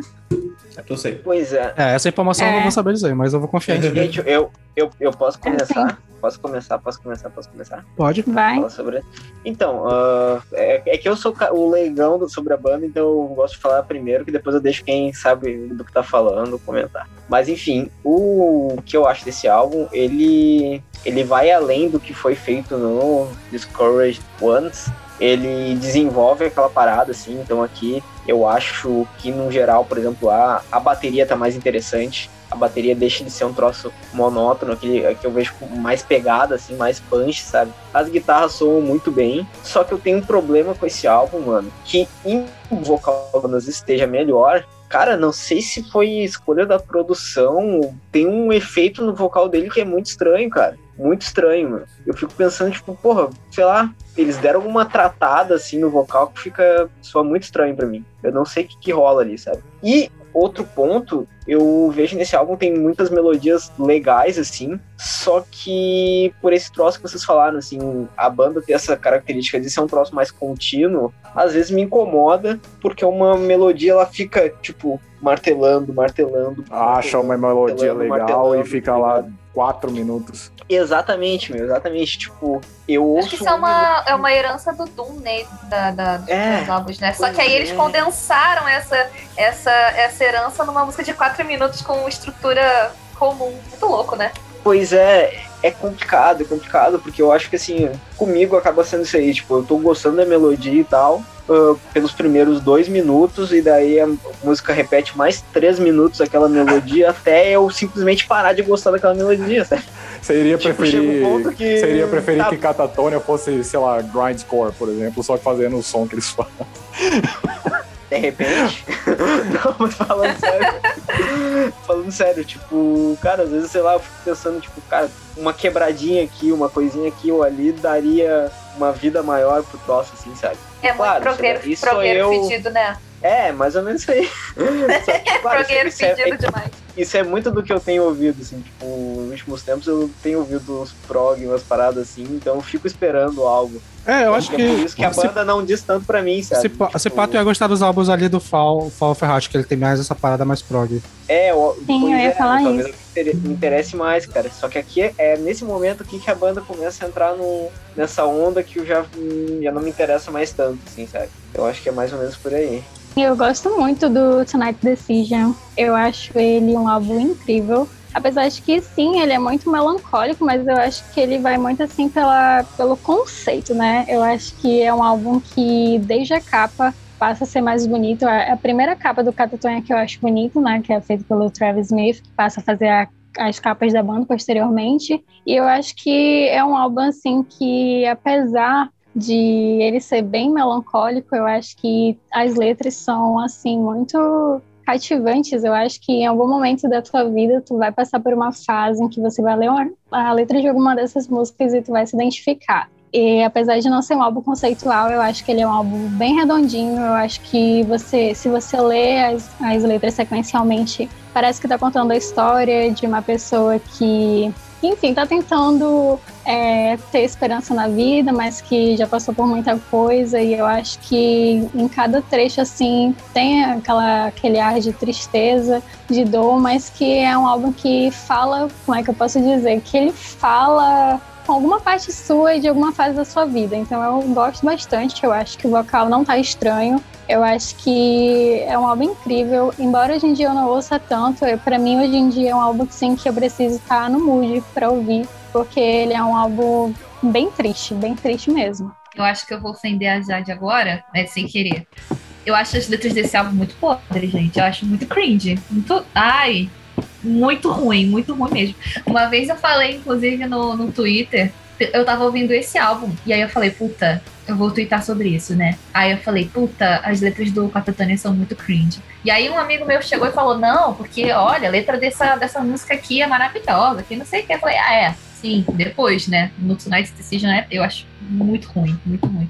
Você não dormiria à noite se você soubesse pelo que eu estou passando, entendeu? O, o, o drama. Mas ele faz esse drama em todos os álbuns, é como eu falei anteriormente. Eu acho que todo álbum ele vai passar por esse momento em que tem música que tem a letra muito bonita e tem outra que é meio, é, tipo... Catatonia Goes My Chemical Romance. No álbum que saiu ano passado tem isso demais. Tem mais músicas assim eu acho que as puta letras merda. melhoraram. Não, é, eu acho que as eu acho- letras melhoraram um pouco. Eu acho Sim, que elas ficaram acho mais também, mas eu continuo achando que tem algumas que não vai. Que são É. cringe mesmo, como tu falou. É, eu acho que ficou mais sofisticada as letras. Elas eram é, meio. Acho que dá mais cringe é porque ele é muito direto ao ponto quando ele vai descrever o que ele tá passando, em vez de só. tipo, Exatamente. disfarçar Parece um pouco diário. mais. É, Tipo, parece mais um gente, diário, olha né? aqui como eu sou triste. como Mas o vida é tem isso desde o primeiro álbum, gente. Como Sim. assim? Eu não tô nem falando de ser triste ou do, essas coisas assim. Eu tô falando que a, a, a forma como ele escreveu aqui mesmo eu achei meio podre. Só isso mesmo. Eu sei que sim, a- o, tema, o tema continua o mesmo, né? O tema continua tristeza, solidão, melancolia. Mas eu achei, eu acho as letras desse aqui muito ruins. E, e chegou, chegou um ponto, hoje em dia eu já não, não tenho mais esse problema. Mas quando eu comecei a ouvir esse álbum, as letras não deixavam eu curtir ele tanto assim, porque eu achava tipo, muito melodramático, muito, muito emo mesmo, sabe? Ai, Ah, mas é Hoje eu eu não gosto, sou nada. Eu vou pra ouvir metal triste, se met- ouvir metal triste e não cair no fundo do poço, nem ouço. Olha, a, se pá, eu a- sou triste, mas eu sou chique. Eu vou bater de frente com a Gabi aqui, porque o Opeth tá cheio de letra cringe e ela não fala. Nem eu também- Qual, qual letra isso. do Opeth? Ah, pelo Ah, amor de mas- Deus. é- Não, não, o não, Opeth não, é mas- muito mas- sofisticado. Às vezes a escuridão desaparece vagarosamente, mas isso nunca continua. Alguém me protegeria quanto mais precisar. Ou, é- ou Ah. Ai, The Ghost of You do My Chemical Romance. Porra. Oi, mas eu, eu, eu abraço isso, tá ligado? Tipo, eu sei que algumas letras do Opeth são cringe, mas eu gosto, eu acho muito bom. Eu Acho que Exatamente. esse, esse- eu acho que esse álbum do Catatonia tem algumas letras cringe mesmo? Tem, mas. Tem, assim como todos os álbuns. Abracem, abracem seu cringe, velho. É vida. Ah, Exatamente, Abracem abracem seu o seu cringe. cringe. É, é normal, é normal ter um momento quando você tá triste você fala umas paradas totalmente vergonha alheia e você fica tipo, é, eu tava triste, gente. Bom, a própria, o Domination tem umas, umas letras que, que a gente pega pelo emocional, mas se tu for analisar friamente, tem um rolê meio. Mas eu gosto. Gente, é que nem quando, é que nem quando a pessoa tá com tesão, De que a pessoa tá falando um monte de besteira e depois ela Exatamente. passa, Aí- fica caralho, não acredito que eu fiz é, pra e Sim. o que eu fiz? Não, eu não vou comentar. Mas beleza, Gente, voltando mas olha o só, álbum. eu, eu gosto. mas eu gosto desse álbum demais, gente. Pelo amor de Deus, vai. Então defende ele aí, então, que eu duvido. Ou Então, não é só porque eu acho as letras podres que eu não gosto do álbum, gente. Pelo amor de Deus. Já, já chorei ouvindo For My Demons? Já chorei. Eu, eu só sou tosco, só isso. Mas é bom. Inclusive, acho que, Eu forma, acho que até a chegada do Great Codice será a música mais famosona desde a Forma Demons. Acho que pai é uma das até hoje. Esse álbum, eu, eu quero destacar a- uma música que esse pai é top 5 minha do Catatone, que é Right Into the Bliss. Cara, essa música é linda, mano. A minha favorita não tá no álbum. Eu acabei de ver aqui agora. Que Ué. legal. A minha favorita é um bônus. É uma bônus, aquela do Spotify que eles colocam junto. Que é Fractured. Que absurdo. Tosco. Mas enfim. Então talvez o álbum não seja tão bom assim, hein? Oh, Não, ele é tão bom que até o bônus olha, é o- Até a bônus é boa. Exatamente. Não, mas Black Session, maravilhosa. I Am Nothing, Had to Leave. This Ah, não não, é- Essa sim, essa sim. Hat to Leave, eu, eu, mandei mensagem pra Kátia enquanto eu tava ouvindo. Eu falei, tipo, cara, isso aqui compensa todo o restante do álbum. Porque, meu Deus, essa música Não, é tá, tá maluco. Cara, Stranded é muito top. A Darkness Coming é incrível e a versão acústica dela também é, é Eu só não falei a Darkness Coming porque eu A também Kátia prefiro tá a ali super negando tudo que ia falar. Exatamente. Eu só quero dizer que esse álbum foi. Eu tentei ouvir igual eu tento ouvir Nightwish. E foi igualmente sofrido. Cara, foi Conheceram, assim, conheceram a pessoa, eu sei que Ai, isso é meio gente. trágico até. velho. pra dizer, eu acho que assim. eu fui ouvir e. Aí foi muito difícil, sabe? Sabe quando você. Não sei, vocês devem ter um álbum que vocês ouvem assim, talvez seja até banda que eu goste. Que vocês vão tentando ouvir assim e o negócio não anda, mas pode ser pelo feeling que o álbum tem. Porque ele só correu bem quando choveu pra cacete aqui em São Paulo. E daí tava aquele clima, tipo. Aí eu consegui ouvir até o final e falei, ah, quem sabe seja esse clima que eu preciso ouvir a banda e tal. Mas foi muito difícil, assim. Tanto que eu passei e falei, mano, esse álbum não acaba, porque justamente as bônus estão tudo junto, o negócio lá não, não, não anda. E aí eu tentei achar, e daí eu só olhava, olhava a capa, assim, e ficava tipo, meu Deus, não. Então, nossa, foi muito difícil, assim, ouvir até o, até o final. Eu acho que essa vibe, eu precisava dessa vibe mesmo pra ouvir, e ficou meio difícil até conseguir chegar nela. Olha, Tanto que eu não achei nada, nada legal. não- Precisou de implicações naturais pra E detalhe que essa capa é a chegar melhor ao agora, fim né? do álbum. Não, até Ah, agora, exatamente, já. Já é a melhor capa até agora e não, não ajuda. olha pra, pra mim foi foda também. Tipo, eu, eu acho que eu ouvi esse álbum a primeira vez parcelado em cinco vezes, assim, sabe? Tipo, eu ouvia três músicas, Ai, depois eu. vacilo. Meu Deus do céu, gente, tá, vamos fazer outra coisa lá. Daí eu ouvia mais duas, três, e daí. "Ah, Deixa eu Beleza. tomar uma água, mano. Ah, Mas tu não acha que é pior quando Deu tu tá sede. ouvindo assim, parcelado? Porque eu acho melhor ouvir tudo de uma vez, assim, mesmo quando é ah, mas Pelo menos pra Bota um respiro ali, ó. Bota umas Tá bandas que você bota no meio. tu acha, tu acha que eu consegui ouvir tudo uma vez? Meu Deus. E ele Esse tem um cover, né, de uma música do Jeff Buckley, que é o Nightmares by the Sea. Muito eu acho bravo. esse cover incrível. Esse Pra mim, cover é... é- muito bom. Ah, é verdade, ouça Cara, o pra Buckley, mim- cara. Eu acho, inclusive, que é o melhor do que o original. Só pela voz do Jonas, que eu realmente gosto muito. E é uma música que tem uma letra muito pesada, assim, né? Principalmente quando tu para pra analisar que é Nightmares by the Sea e o Jeff Buckley morreu afogado. Dá toda uma um ar diferente, assim, mais triste ainda pro álbum. Eu gosto muito. Mas tá, agora, agora pararam de falar mal do álbum, deixa eu falar um pouco bem aqui, pelo amor de Deus. É, Por favor, Lucas. Puta álbum.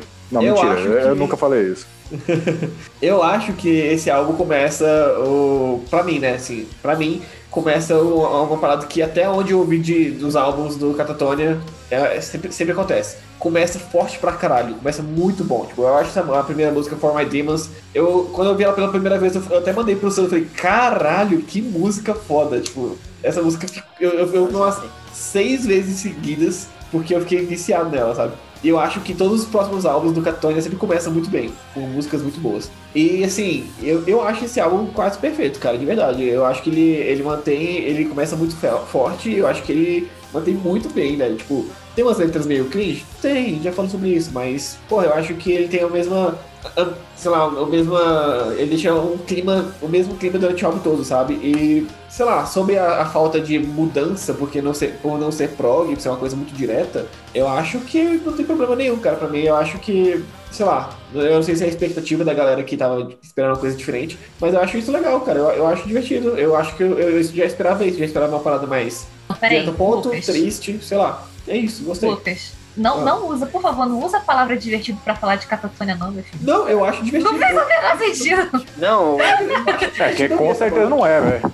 Eu achei divertido de ouvir essa banda. Eu, eu tô o achando que divertido mais tu acha banda. divertido? O que mais tu acha divertido? O, cal, o pirata mutado. Sim, depois de eu, de, eu, de eu cagar em cima das letras, eu preciso de você também ir. Eu, eu acho esse álbum sensacional, gente. Só que assim, eu tava ouvindo a Kat falar e eu tava concordando com ela.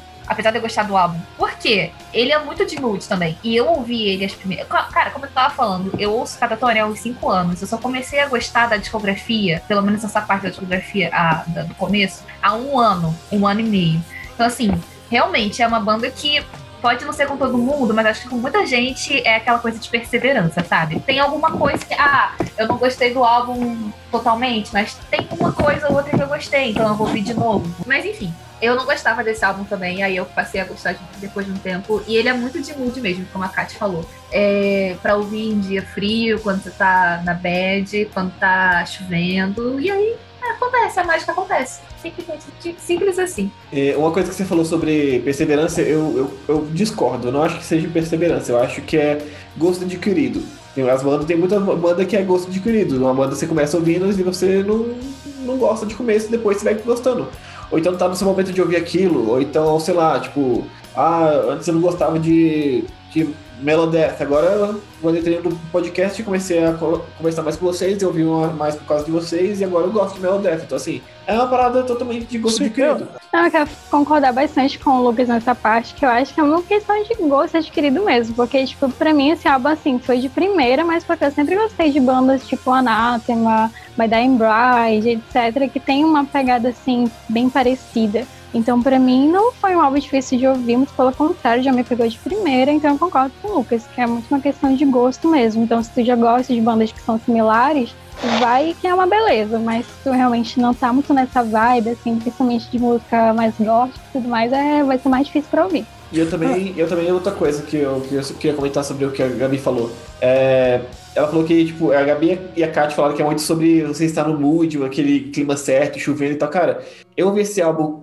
é, planejando minhas aulas e dirigindo pro trabalho. Então, assim, Ah, você tava completamente desolado. Né? Exato, é. Não tá pode, errado. pode, é, pode, pode ter duas, duas interpretações. Ou não importa pra mim é, o negócio de mood, ou o meu trabalho tá realmente um foda. Tá, tá foda. Mas, gente, É porque eu tem- sou muito assim de mood. Eu, eu não consigo ouvir, por exemplo, black metal num dia, num dia ensolarado. E é por isso que eu tenho Gente, conhecimento sobre- irris- sobre- irrisório de black metal, porque aqui não faz, aqui não chove, basicamente, né? Então, So- eu quase sobre- não. Não, e acho que só pra Total. fechar, até pra, e pra fechar, acho que até pra é, trazer o que eu falei na abertura do episódio, tipo, esse foi o primeiro contato que eu tive com a banda, foi com esse álbum, né? E na época não bateu, porque na época realmente eu não tava na- no mod de ouvir essas paradas, porque eu era mais do. Era a época que eu tava ouvindo Tech Death que, como se não fosse amanhã. Então meu, meu rolê era o extremo oposto disso, que eu quero. Era loucura. Aí agora, cara já, tava- depois. O, o cara ficou depressivo com tanta técnica no Flash God Apocalipse e veio pro Catatone. Aí depois, agora que eu já. Agora, quando eu, entrei mais no Solo The Sun, Catatone e tal, tipo, realmente a sonoridade me agrada bem mais. Então, tipo, bateu tanto que eu acho que eu posso dizer que o Tonight Decisions deve ser meu top 3 ou 4 da banda, assim, facilmente. Amém.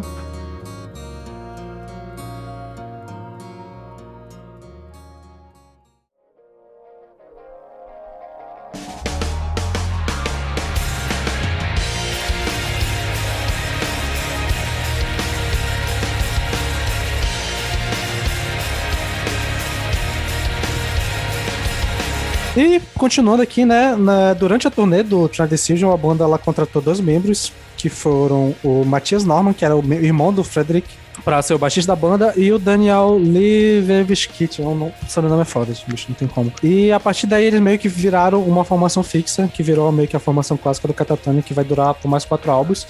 E o primeiro álbum que contou com, a grava- com os cinco compostos é o álbum que saiu em 2001, que é o Last Fair Deal Gone Down. Eu quero abrir porque esse. Eu não sei se é dessa fase é um dos que tá no meu top 2. Eu não consigo, eu não consigo escolher entre esses dois, então é o meu favorito. Porque ele simplesmente é maravilhoso, né? E ele tem as minhas duas músicas favoritas do Catatone inteiro, que é Dispossession e Chrome. Eu sou louca por essas duas músicas, eu acho maravilhosas. Eu acho que esse álbum o Jonas está cantando melhor também. É uma, é uma progressão natural, né? A cada álbum ele está cantando melhor. E é isso, né, gente? Basicamente. É, aqui é um pouco mais. Aqui tá um pouco indo mais pro alternativo, né? Que a gente estava comentando antes da, dessa, desse, desse caminho que eles iam seguir. Mas ainda assim, eu acho que a veia de um deles é bem fortezinha.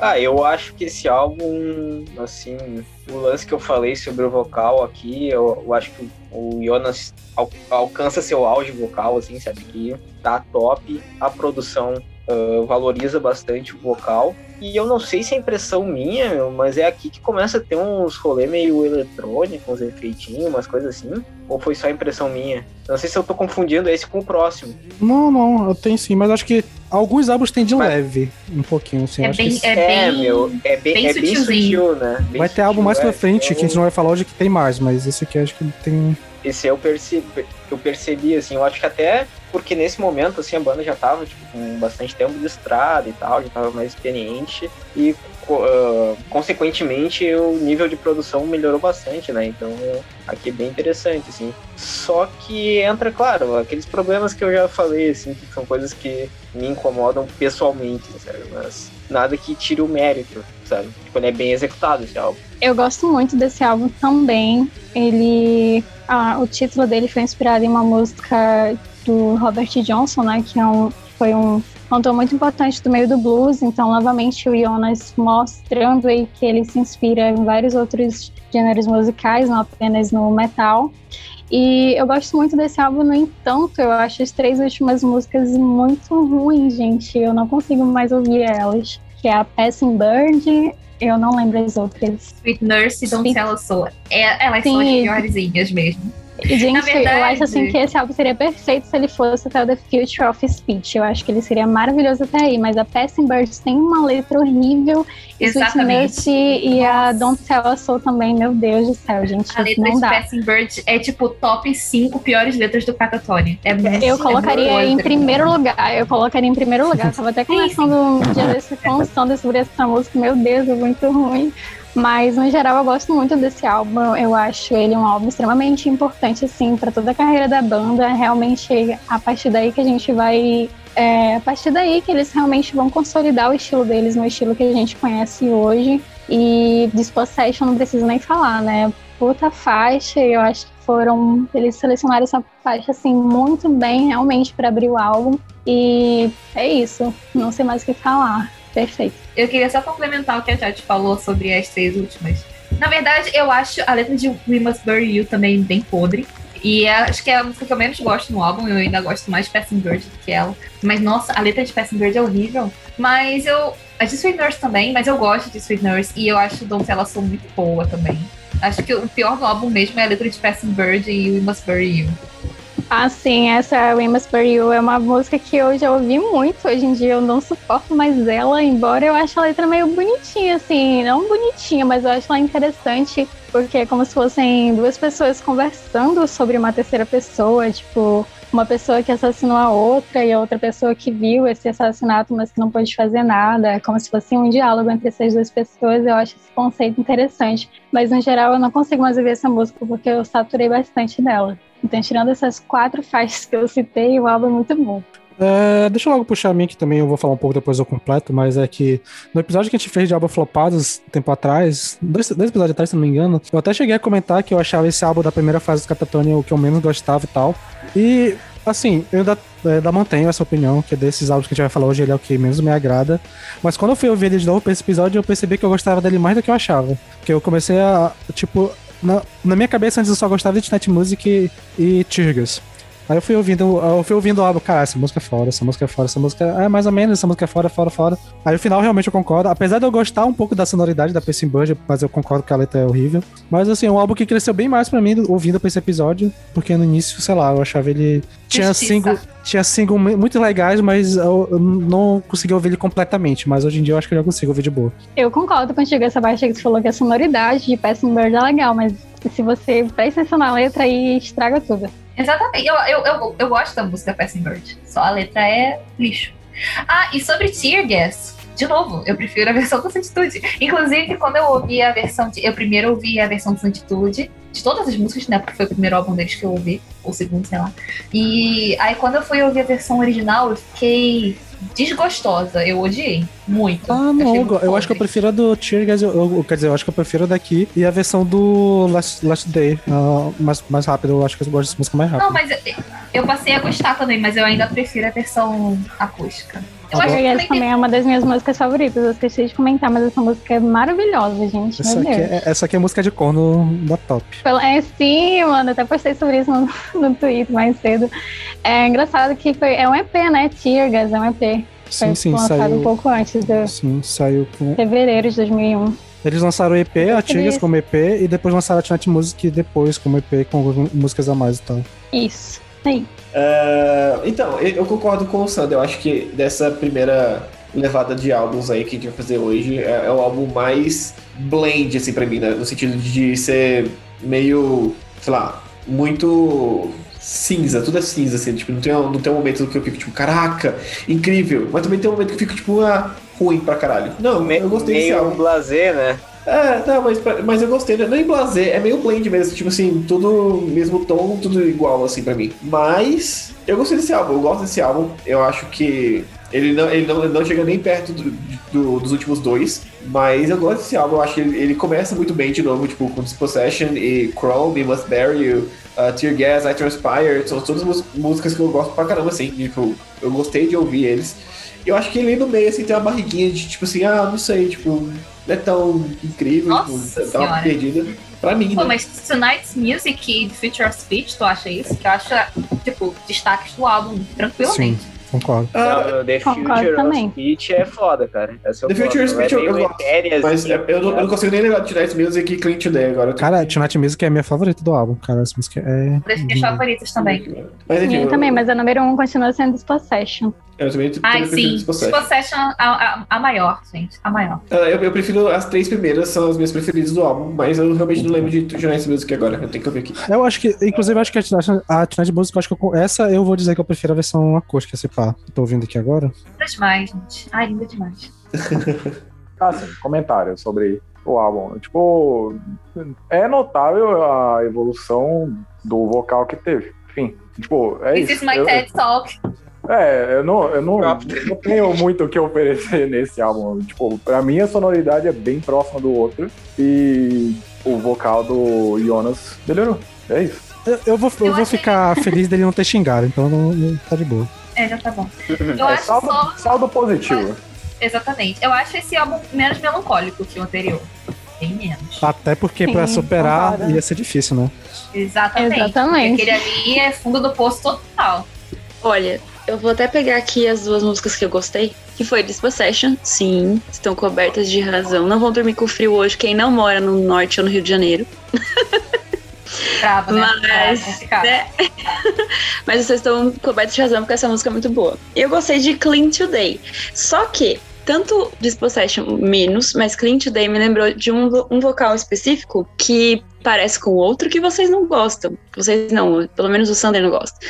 Ah, o vocal de, de Clean Today me lembrou o vocalista do Soen, que por sua vez copia o Maynard do Tool. Então achei bem parecido, assim, em certos momentos achei a sonoridade não, mas o vocal às vezes embarca assim em algumas coisas que eu facilmente veria em algum algum álbum do Tool específico, não é Lateralos, não é outros assim, são enfim, mas achei e essas duas eu gostei bastante. O resto o resto foi, mas esse álbum claramente é mais interessante, mais levável, mais fácil de ouvir do que o Tonight's Decision, porque acho que não tem não, não vou falar isso, que pode ser que tenha coisa pior. Mas é, pode ficar mais difícil de ouvir. A capa é estranha, parece um cenário de é, Jogos Mortais, né? mas a gente. Eu gostei do álbum, assim. Eu lembro mais dessas duas que eu citei, mas, mas achei um álbum mais legal. Gostei real. Nossa, essa capa é muito feia. Muito Eu também feia. acho que é podre. Parece uma, uma capa Podre, mal feita podre. de Silent Hill pro PS1. Nossa, eu acho que é pior do que isso. É, é isso mesmo.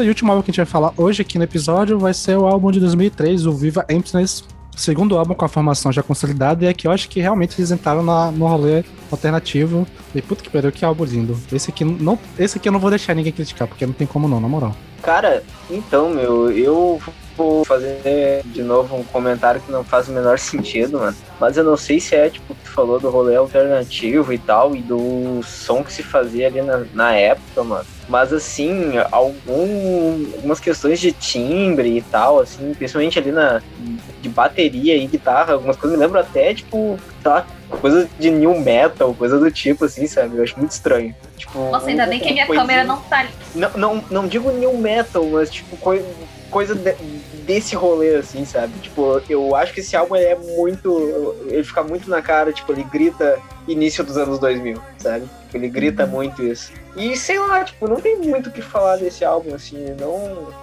Não me desgostou e nem me impressionou muito, assim, sabe? Eu fico meio. Fica na meiuca ali. Esse álbum é maravilhoso, cara. Fala logo, Paulo, que a gente vai deixar eles falar mal, depois a gente É, é exalta depois como a ele merece. E tieta. Não, Como ele- na como verdade, ele merece. Na verdade, eu achei esse, depois do Brave Murder Day, o melhor. E achei que teve uma evolução boa. Achei que, tipo, o som de metal alternativo que eles estavam fazendo com essa vibe triste, eles aproveitaram melhor nesse álbum, assim. E aparentemente eles começaram a usar ainda melhor o vocal do Jonas, aquela coisa tímida. Mas é isso, esse eu achei basicamente o terceiro melhor, porque eu preferi o Brave Murder Day e o Dance of December Souls. Né? Cara, genial aqui, eu abri um review pra, pra ver sobre, e o cara falou: Eu realmente não posso criticar os tons mórbidos do álbum Viva Emptiness do Catatonia por várias razões. É sem sombra de dúvida um dos álbuns mais deprimentes que eu acho que já ouvi na minha vida. Do Metal in a Nutshell. Pronto, isso, agora vocês podem falar ainda melhor do álbum. Não, tem que ver a Kátia ainda, que eu acho que ela vai falar mal. né? Então... É que você se engana. Não. Na verdade, eu gostei bastante desse álbum. Eu escolhi umas, deixa eu ver, cinco músicas que eu gostei muito.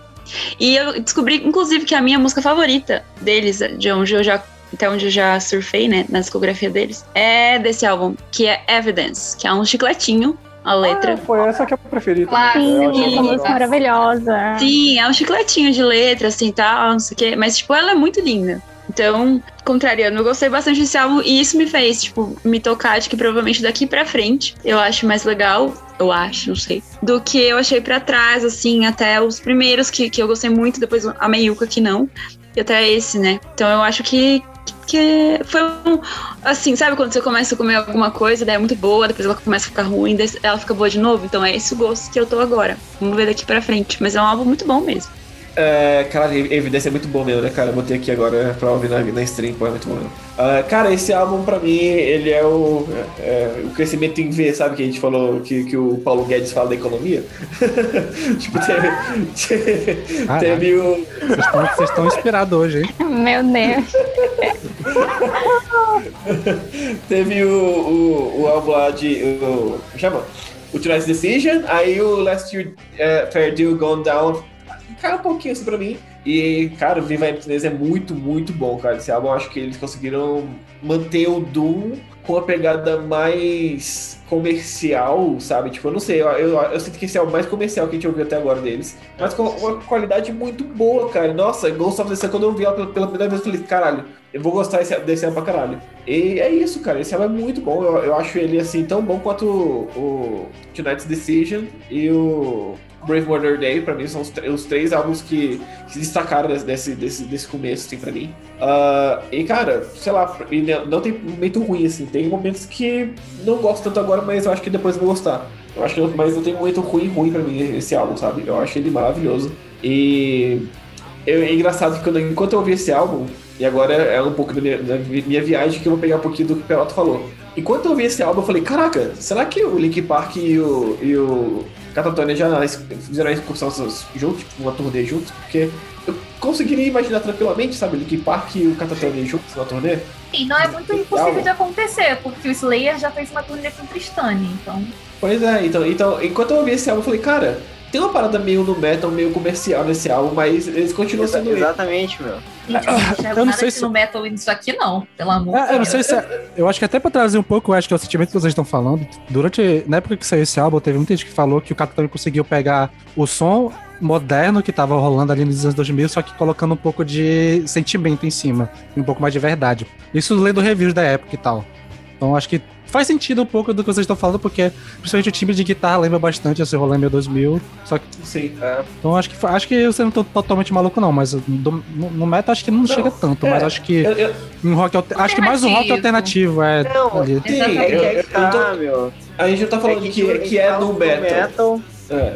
A gente não tá falando que é no metal, mas eu, eu- eu acho que realmente esse, o tom da guitarra ali, é, esse, esse, esse rolê é um pouco. Pouco, né? É, o triste pra recursos que o. New Metal usava também, né? Não, e o negócio de ser, de ser triste, cara. Tipo, porra, o Link Park tem muita música triste. Queen the End, essas coisas assim, é, é triste. É, Evanescence, porra, é o New Metal, é triste. É tipo, é fazer o quê? Então, é, é, é a parada dos anos 2000 que o metal tava inserido naquilo ali. Eu acho que o Catatone nesse álbum pega muito bem isso. Em vez de pegar e fazer e copiar, ele pega elementos disso e bota no, no álbum deles que eu acho que fica perfeito, que fica no estilo deles e, cara, fica muito bom. Enquanto eu ouvi, eu, eu, eu pensei nesse negócio do Linkin Park, fui pesquisar no, no, no Google se tinha alguma coisa, aconteceu alguma coisa entre Linkin Park e Catatonia, se- eu só tava só delirando, e eu, vi, eu só vi comentários num fórum de 2002 e 2003 da galera puta falando que, ah, meu primo falou que parecia com o Linkin Park, eu fiquei puto. Então, é isso. Uau! Bom, eu vou abrir aqui a. Abrir não, né? Já elogiaram demais esse álbum. Esse álbum é maravilhoso. É o meu favorito, junto com o Last Fair Gone Down, mas eu acho que esse álbum ainda é o meu favoritaço mesmo. Ah, cara, tem muita música icônica. A Evidence é um, um clássico. A Ghost of the Sun, eu também sou apaixonada. É o top 3 pra mim de melhores músicas, justamente junto com Dispossession From, do álbum anterior. Então, né? Como eu amo esses álbuns. E é, é perfeito. É, eu, eu gosto muito. Vocês falaram que lembra muito, né, o começo dos anos 2000 e tal. Eu sou uma pessoa que eu gosto demais dessa sonoridade, especialmente nesse rolê mais gótico. Especialmente no rolê gótico eu gosto demais dessa coisa datada. Então, pra mim, soa maravilhoso. Eu, eu entendo que, assim, talvez tenha gente que não goste disso porque não gosta de coisa datada, né? Mas pra mim soa maravilhoso. E eu ainda acho que carrega bastante do doomzinho deles, né?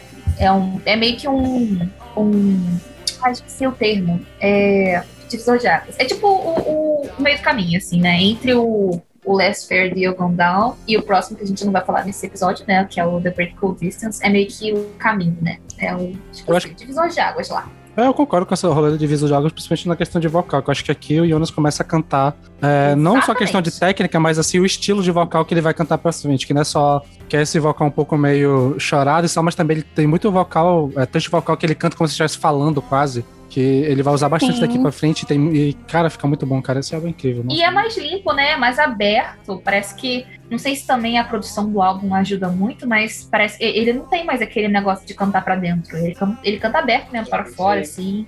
Mas é que nessa- nesse momento ele já consegue se soltar mais mesmo, né? Ah. Ele já tá É mais experiência, né? Acostumado com as coisas e tudo. Até porque nesse momento eles já fizeram várias apresentações, já viajaram pra fora, enfim. Então, em algum momento isso ia acontecer. Aí, do que vocês citaram, eu gostaria de falar. Cara, a Ghost of the Sun é uma das minhas músicas favoritas do Catatonia, cara. Essa música é incrível. Ah, e ela é uma música que, diferente do que a gente tava falando, ela tem algumas sessões diferentes, né? Porque ela tem meio que interlúdio ali no meio, que a música fica um pouco mais lenta e tal, dá uma quebrada. É, eu gosto muito da.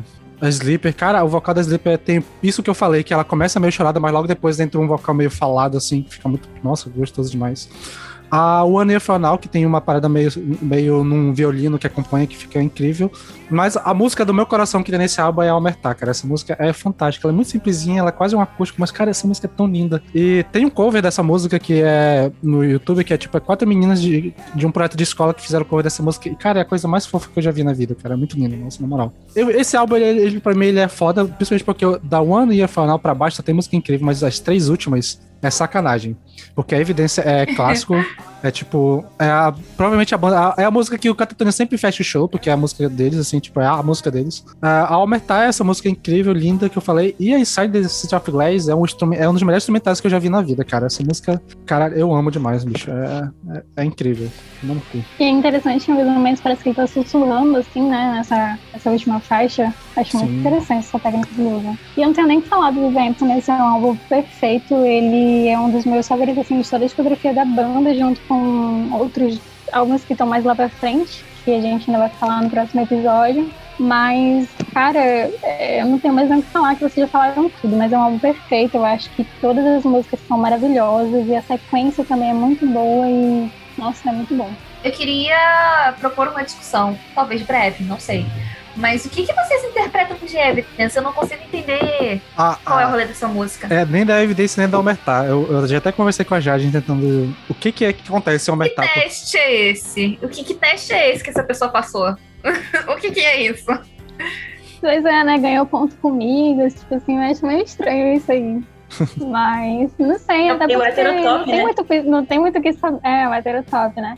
Tem muito o que saber, já que eles sempre jogam a interpretação pro próprio público que ouve, então. É Foda uma que assim, muito você pode- mesmo. Você pode fazer essa de ai, interprete como quiser, quando a letra ela, ela abre espaço para interpretação, né? Mas isso é muito específico, tipo, você passou no teste, que bom pra você, tipo, teste, cara, meu Deus do céu. E o pior é que a gente canta essa música ape- apenas pulmões, né? Não, sim. Tá lá, you passed the test and that's so good for you. E a gente tá lá morrendo e tipo, que teste. Não, é, é doido porque a, a letra dela é, é- é curiosa mesmo. Tipo, eu realmente não sei o que fala, porque ela começa todo.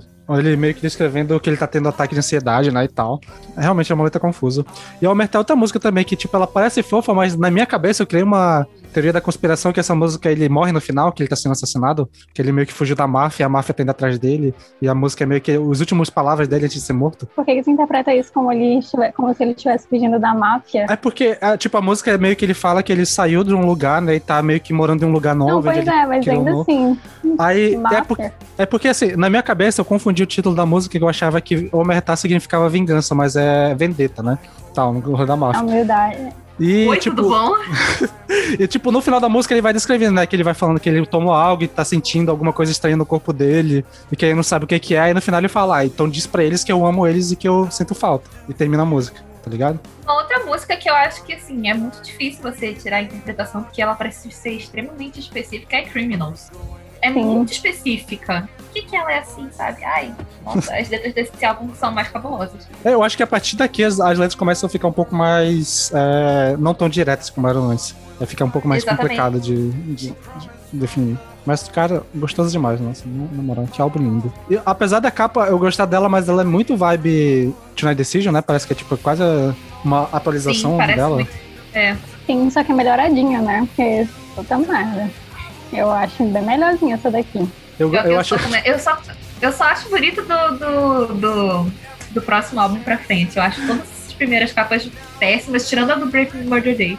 Eu acho engraçado desse álbum, porque a, a versão de 10 anos, de- dessa capa, né? Que a versão de 10 anos eles colocaram, tipo, na capa uma menina, né? E, e na versão de 10 anos colocaram, tipo, como se fosse uma adolescente já mais velha na mesma pose. Eu achei engraçado isso. De 20 anos vai ter uma mulher, de 30 anos vai ter uma senhora. E mudaram o filtro também, né? Sim, botaram Ai. filtro do Zack Snyder na capa. Que ódio. Fala do Zack Snyder, nossa, se o Pelota vai ouvir o álbum de novo, vai gostar, hein? Mas é isso, alguém tem mais alguma coisa a comentar sobre esse álbum? Vamos comentar mais um pouquinho, que acho que foi muito rápido. Eu tenho pra falar que as versões de. Eu vou falar de novo. As versões do Santitude de One Year From Now e Sleeper, eu também prefiro. Mas as versões originais são ótimas também. Ah, eu gosto das duas. Inclusive, eu gosto da versão é, de Evidência e Omertá, porque o, o Yunus fica tocando um tamborete lá durante essas músicas. Eu acho mó legal. É, então, essas duas eu prefiro a original mesmo. Essas duas eu prefiro mais original. É, eu gosto E da, uma da- E eu acho que a One Year From Caso Now não tem o reconhecimento que ela merecia. Eu acho essa música muito boa e eu acho ela meio subestimada, coitada. Qual? A One Year From Now. Ai, total. Eu sou apaixonada por essa música. É Muito. Sim, eu acho ela muito lindinha e, tipo, ninguém É uma fala das- dela nunca. Eu fico, meu Deus. É uma das poucas músicas que dá pra tirar uma mensagem meio feliz, né, do Catatone. Sim, né? Depende do. É, depende. É, eu, já é- usei ela é eu já usei ela em contextos tristes. É, ela é romântica, pelo menos, né, no mínimo. É, eu acho romântica também. Mas aí também depende, né, da, da pessoa. Ah, e outra coisa pra falar também, que a gente não comentou até agora, mas a ausência de solos não é sentida. Não, mas não, Nossa, não precisa. sim, não precisa. Né? Tipo Total. assim, não precisa de solo, você, você, percebe, você vai ouvir a discografia do. Vai ouvir a discografia do Catatone, você percebe que, tipo, porra, realmente, solo é uma parada que Vai usam, ter- é ok usar, mas se você não usa e você sabe fazer. Se você sabe fazer uma música sem o solo, ela continua. Assim, no futuro vai ter, principalmente depois que entrou o guitarrista novo, ele começa a botar uns solos, inclusive tem um solo de uma música que eu acho é um dos meus solos favoritos da vida, que eu já até comentei anteriormente, mas e dá pra forçar a barra que o Omertá tem um solo, porque tem uma parte logo depois do, antes da última repetição que tem tipo um Dedilhado. Não, não é dedilhado não, é um solo de É, ia guitarra mesmo, uma guitarra de limpa. também. Ah, Uma coisa que a gente não comentou, eu acho, até aqui, é que. ah, Na, verdade, o Peralta comentou, né? Baixo, né? Mas gente? aí não vale, né, então. Não, não existe. É, o pronto vai. Café com leite. Mas baixo, né, gente? Baixo realmente ficou aí devendo. Eu, pelo É. menos, não, não consegui, tipo, até agora, notar nada. Lá no, lá no primeiro, no primeiro álbum, acho, né? No, no, no for, é, Funerals to Come, tem na, na faixa título. Faixa título? Deixa eu ver aqui. É na, de- na É, Funeral Wedding. É, é, Funeral Wedding tem um puta baixão legal, gostosão, maneiro, sim, mas realmente baixo durante toda a discografia, assim, realmente é bem apagadão, né? Pois é, apesar de, de eu gostar pra caralho do Matias é, como baixista, e ele, e ele o irmão dele ter gravado dos álbuns da minha vida, além do Catatonia, que é o Tears of Eternity, ele realmente, eu acho que eu- ele deve um pouco no baixo, assim, na banda. Tipo, é bem, é bem simples, assim, tipo, ele não, não, não, não viaja tanto. Mas você acha que isso realmente faz diferença? Porque pra mim não faz muita diferença. Não, é- eu acho que Catatonia não é uma banda que precisa disso. Eu acho que ele, o que ele faz de só complementar e tal, de seguir o ritmo, já é o suficiente pra mim. Porque na É, vibe que eu ouço, se tivesse um Sim, baixo muito pra mim elaborado, eu também. nem ia prestar tanta atenção. Se tivesse, então. É, tipo assim, se tivesse um baixo ela- elaborado, seria legal, seria. Mas não, pra mim não faz, não faz falta. A gente vai ouvindo, né? É porque Exatamente, nem faz falta, não mas faz. se tivesse. Não faz falta, mas se tivesse, seria um adicional legal. Eu acho que o baixista atual, ele traz uns, uns bang legais, assim. Acho que.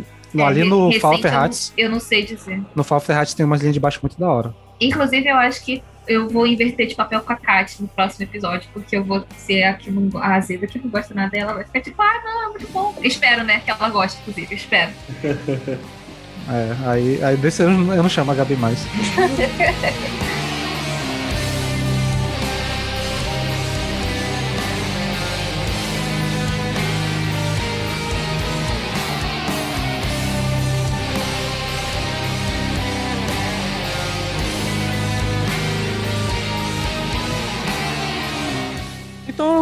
ficamos por aqui. Mais um episódio. Muito obrigado pela audiência de vocês. Espero que vocês tenham gostado. Mais um episódio de banda. Esse episódio especial, né? Episódio de aniversário. Fique de Quem tá ouvindo esse episódio no dia do lançamento, fica de olho no feed aí que vai rolar surpresas ainda essa semana. Se tiverem qualquer sugestão, se quiserem discordar do Paulo e do Peralta e da Kat, fique à vontade de mandar pra gente. É...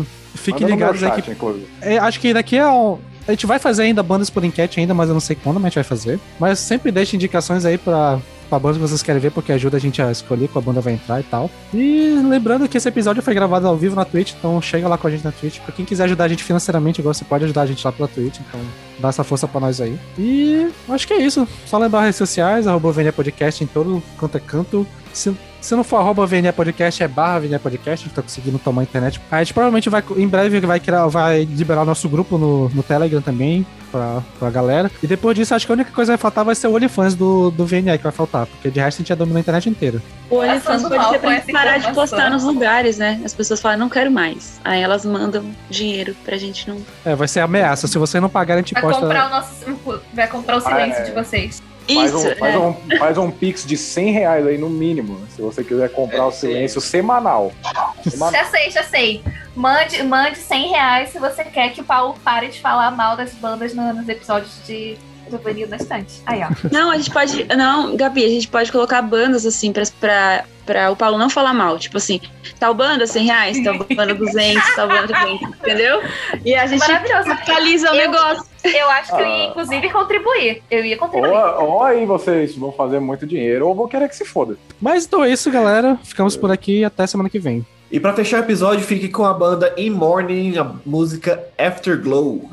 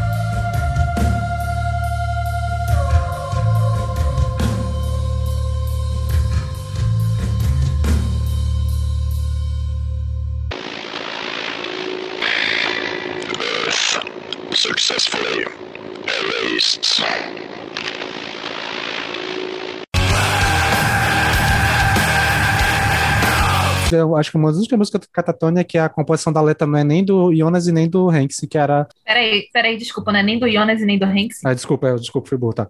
Não é nem do Jonas e nem do.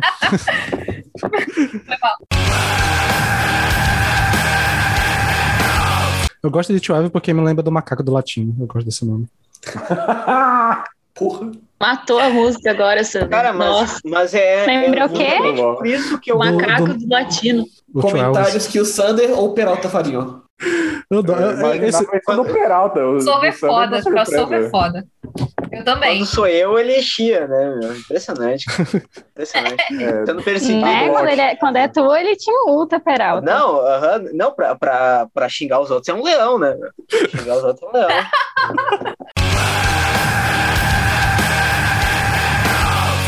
Falou, ah, quando vocês forem mais velhos vão entender. Quando eu for mais velho, eu não quero ser triste, Sander. é. Eu, eu não quero ser triste. esse tipo de pensamento é só gente jovem que tem, cara. Quando tu vê a realidade, É. tu vai ver que não tem. Exatamente. Tá, tarde demais você brasileiro.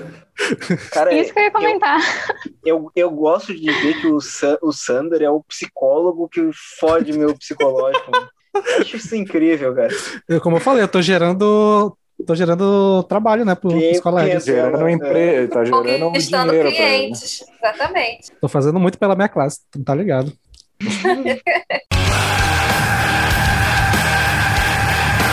Falava que o Capitão conseguiu trazer um. Peraí, me engasguei com um amendoim, caralho.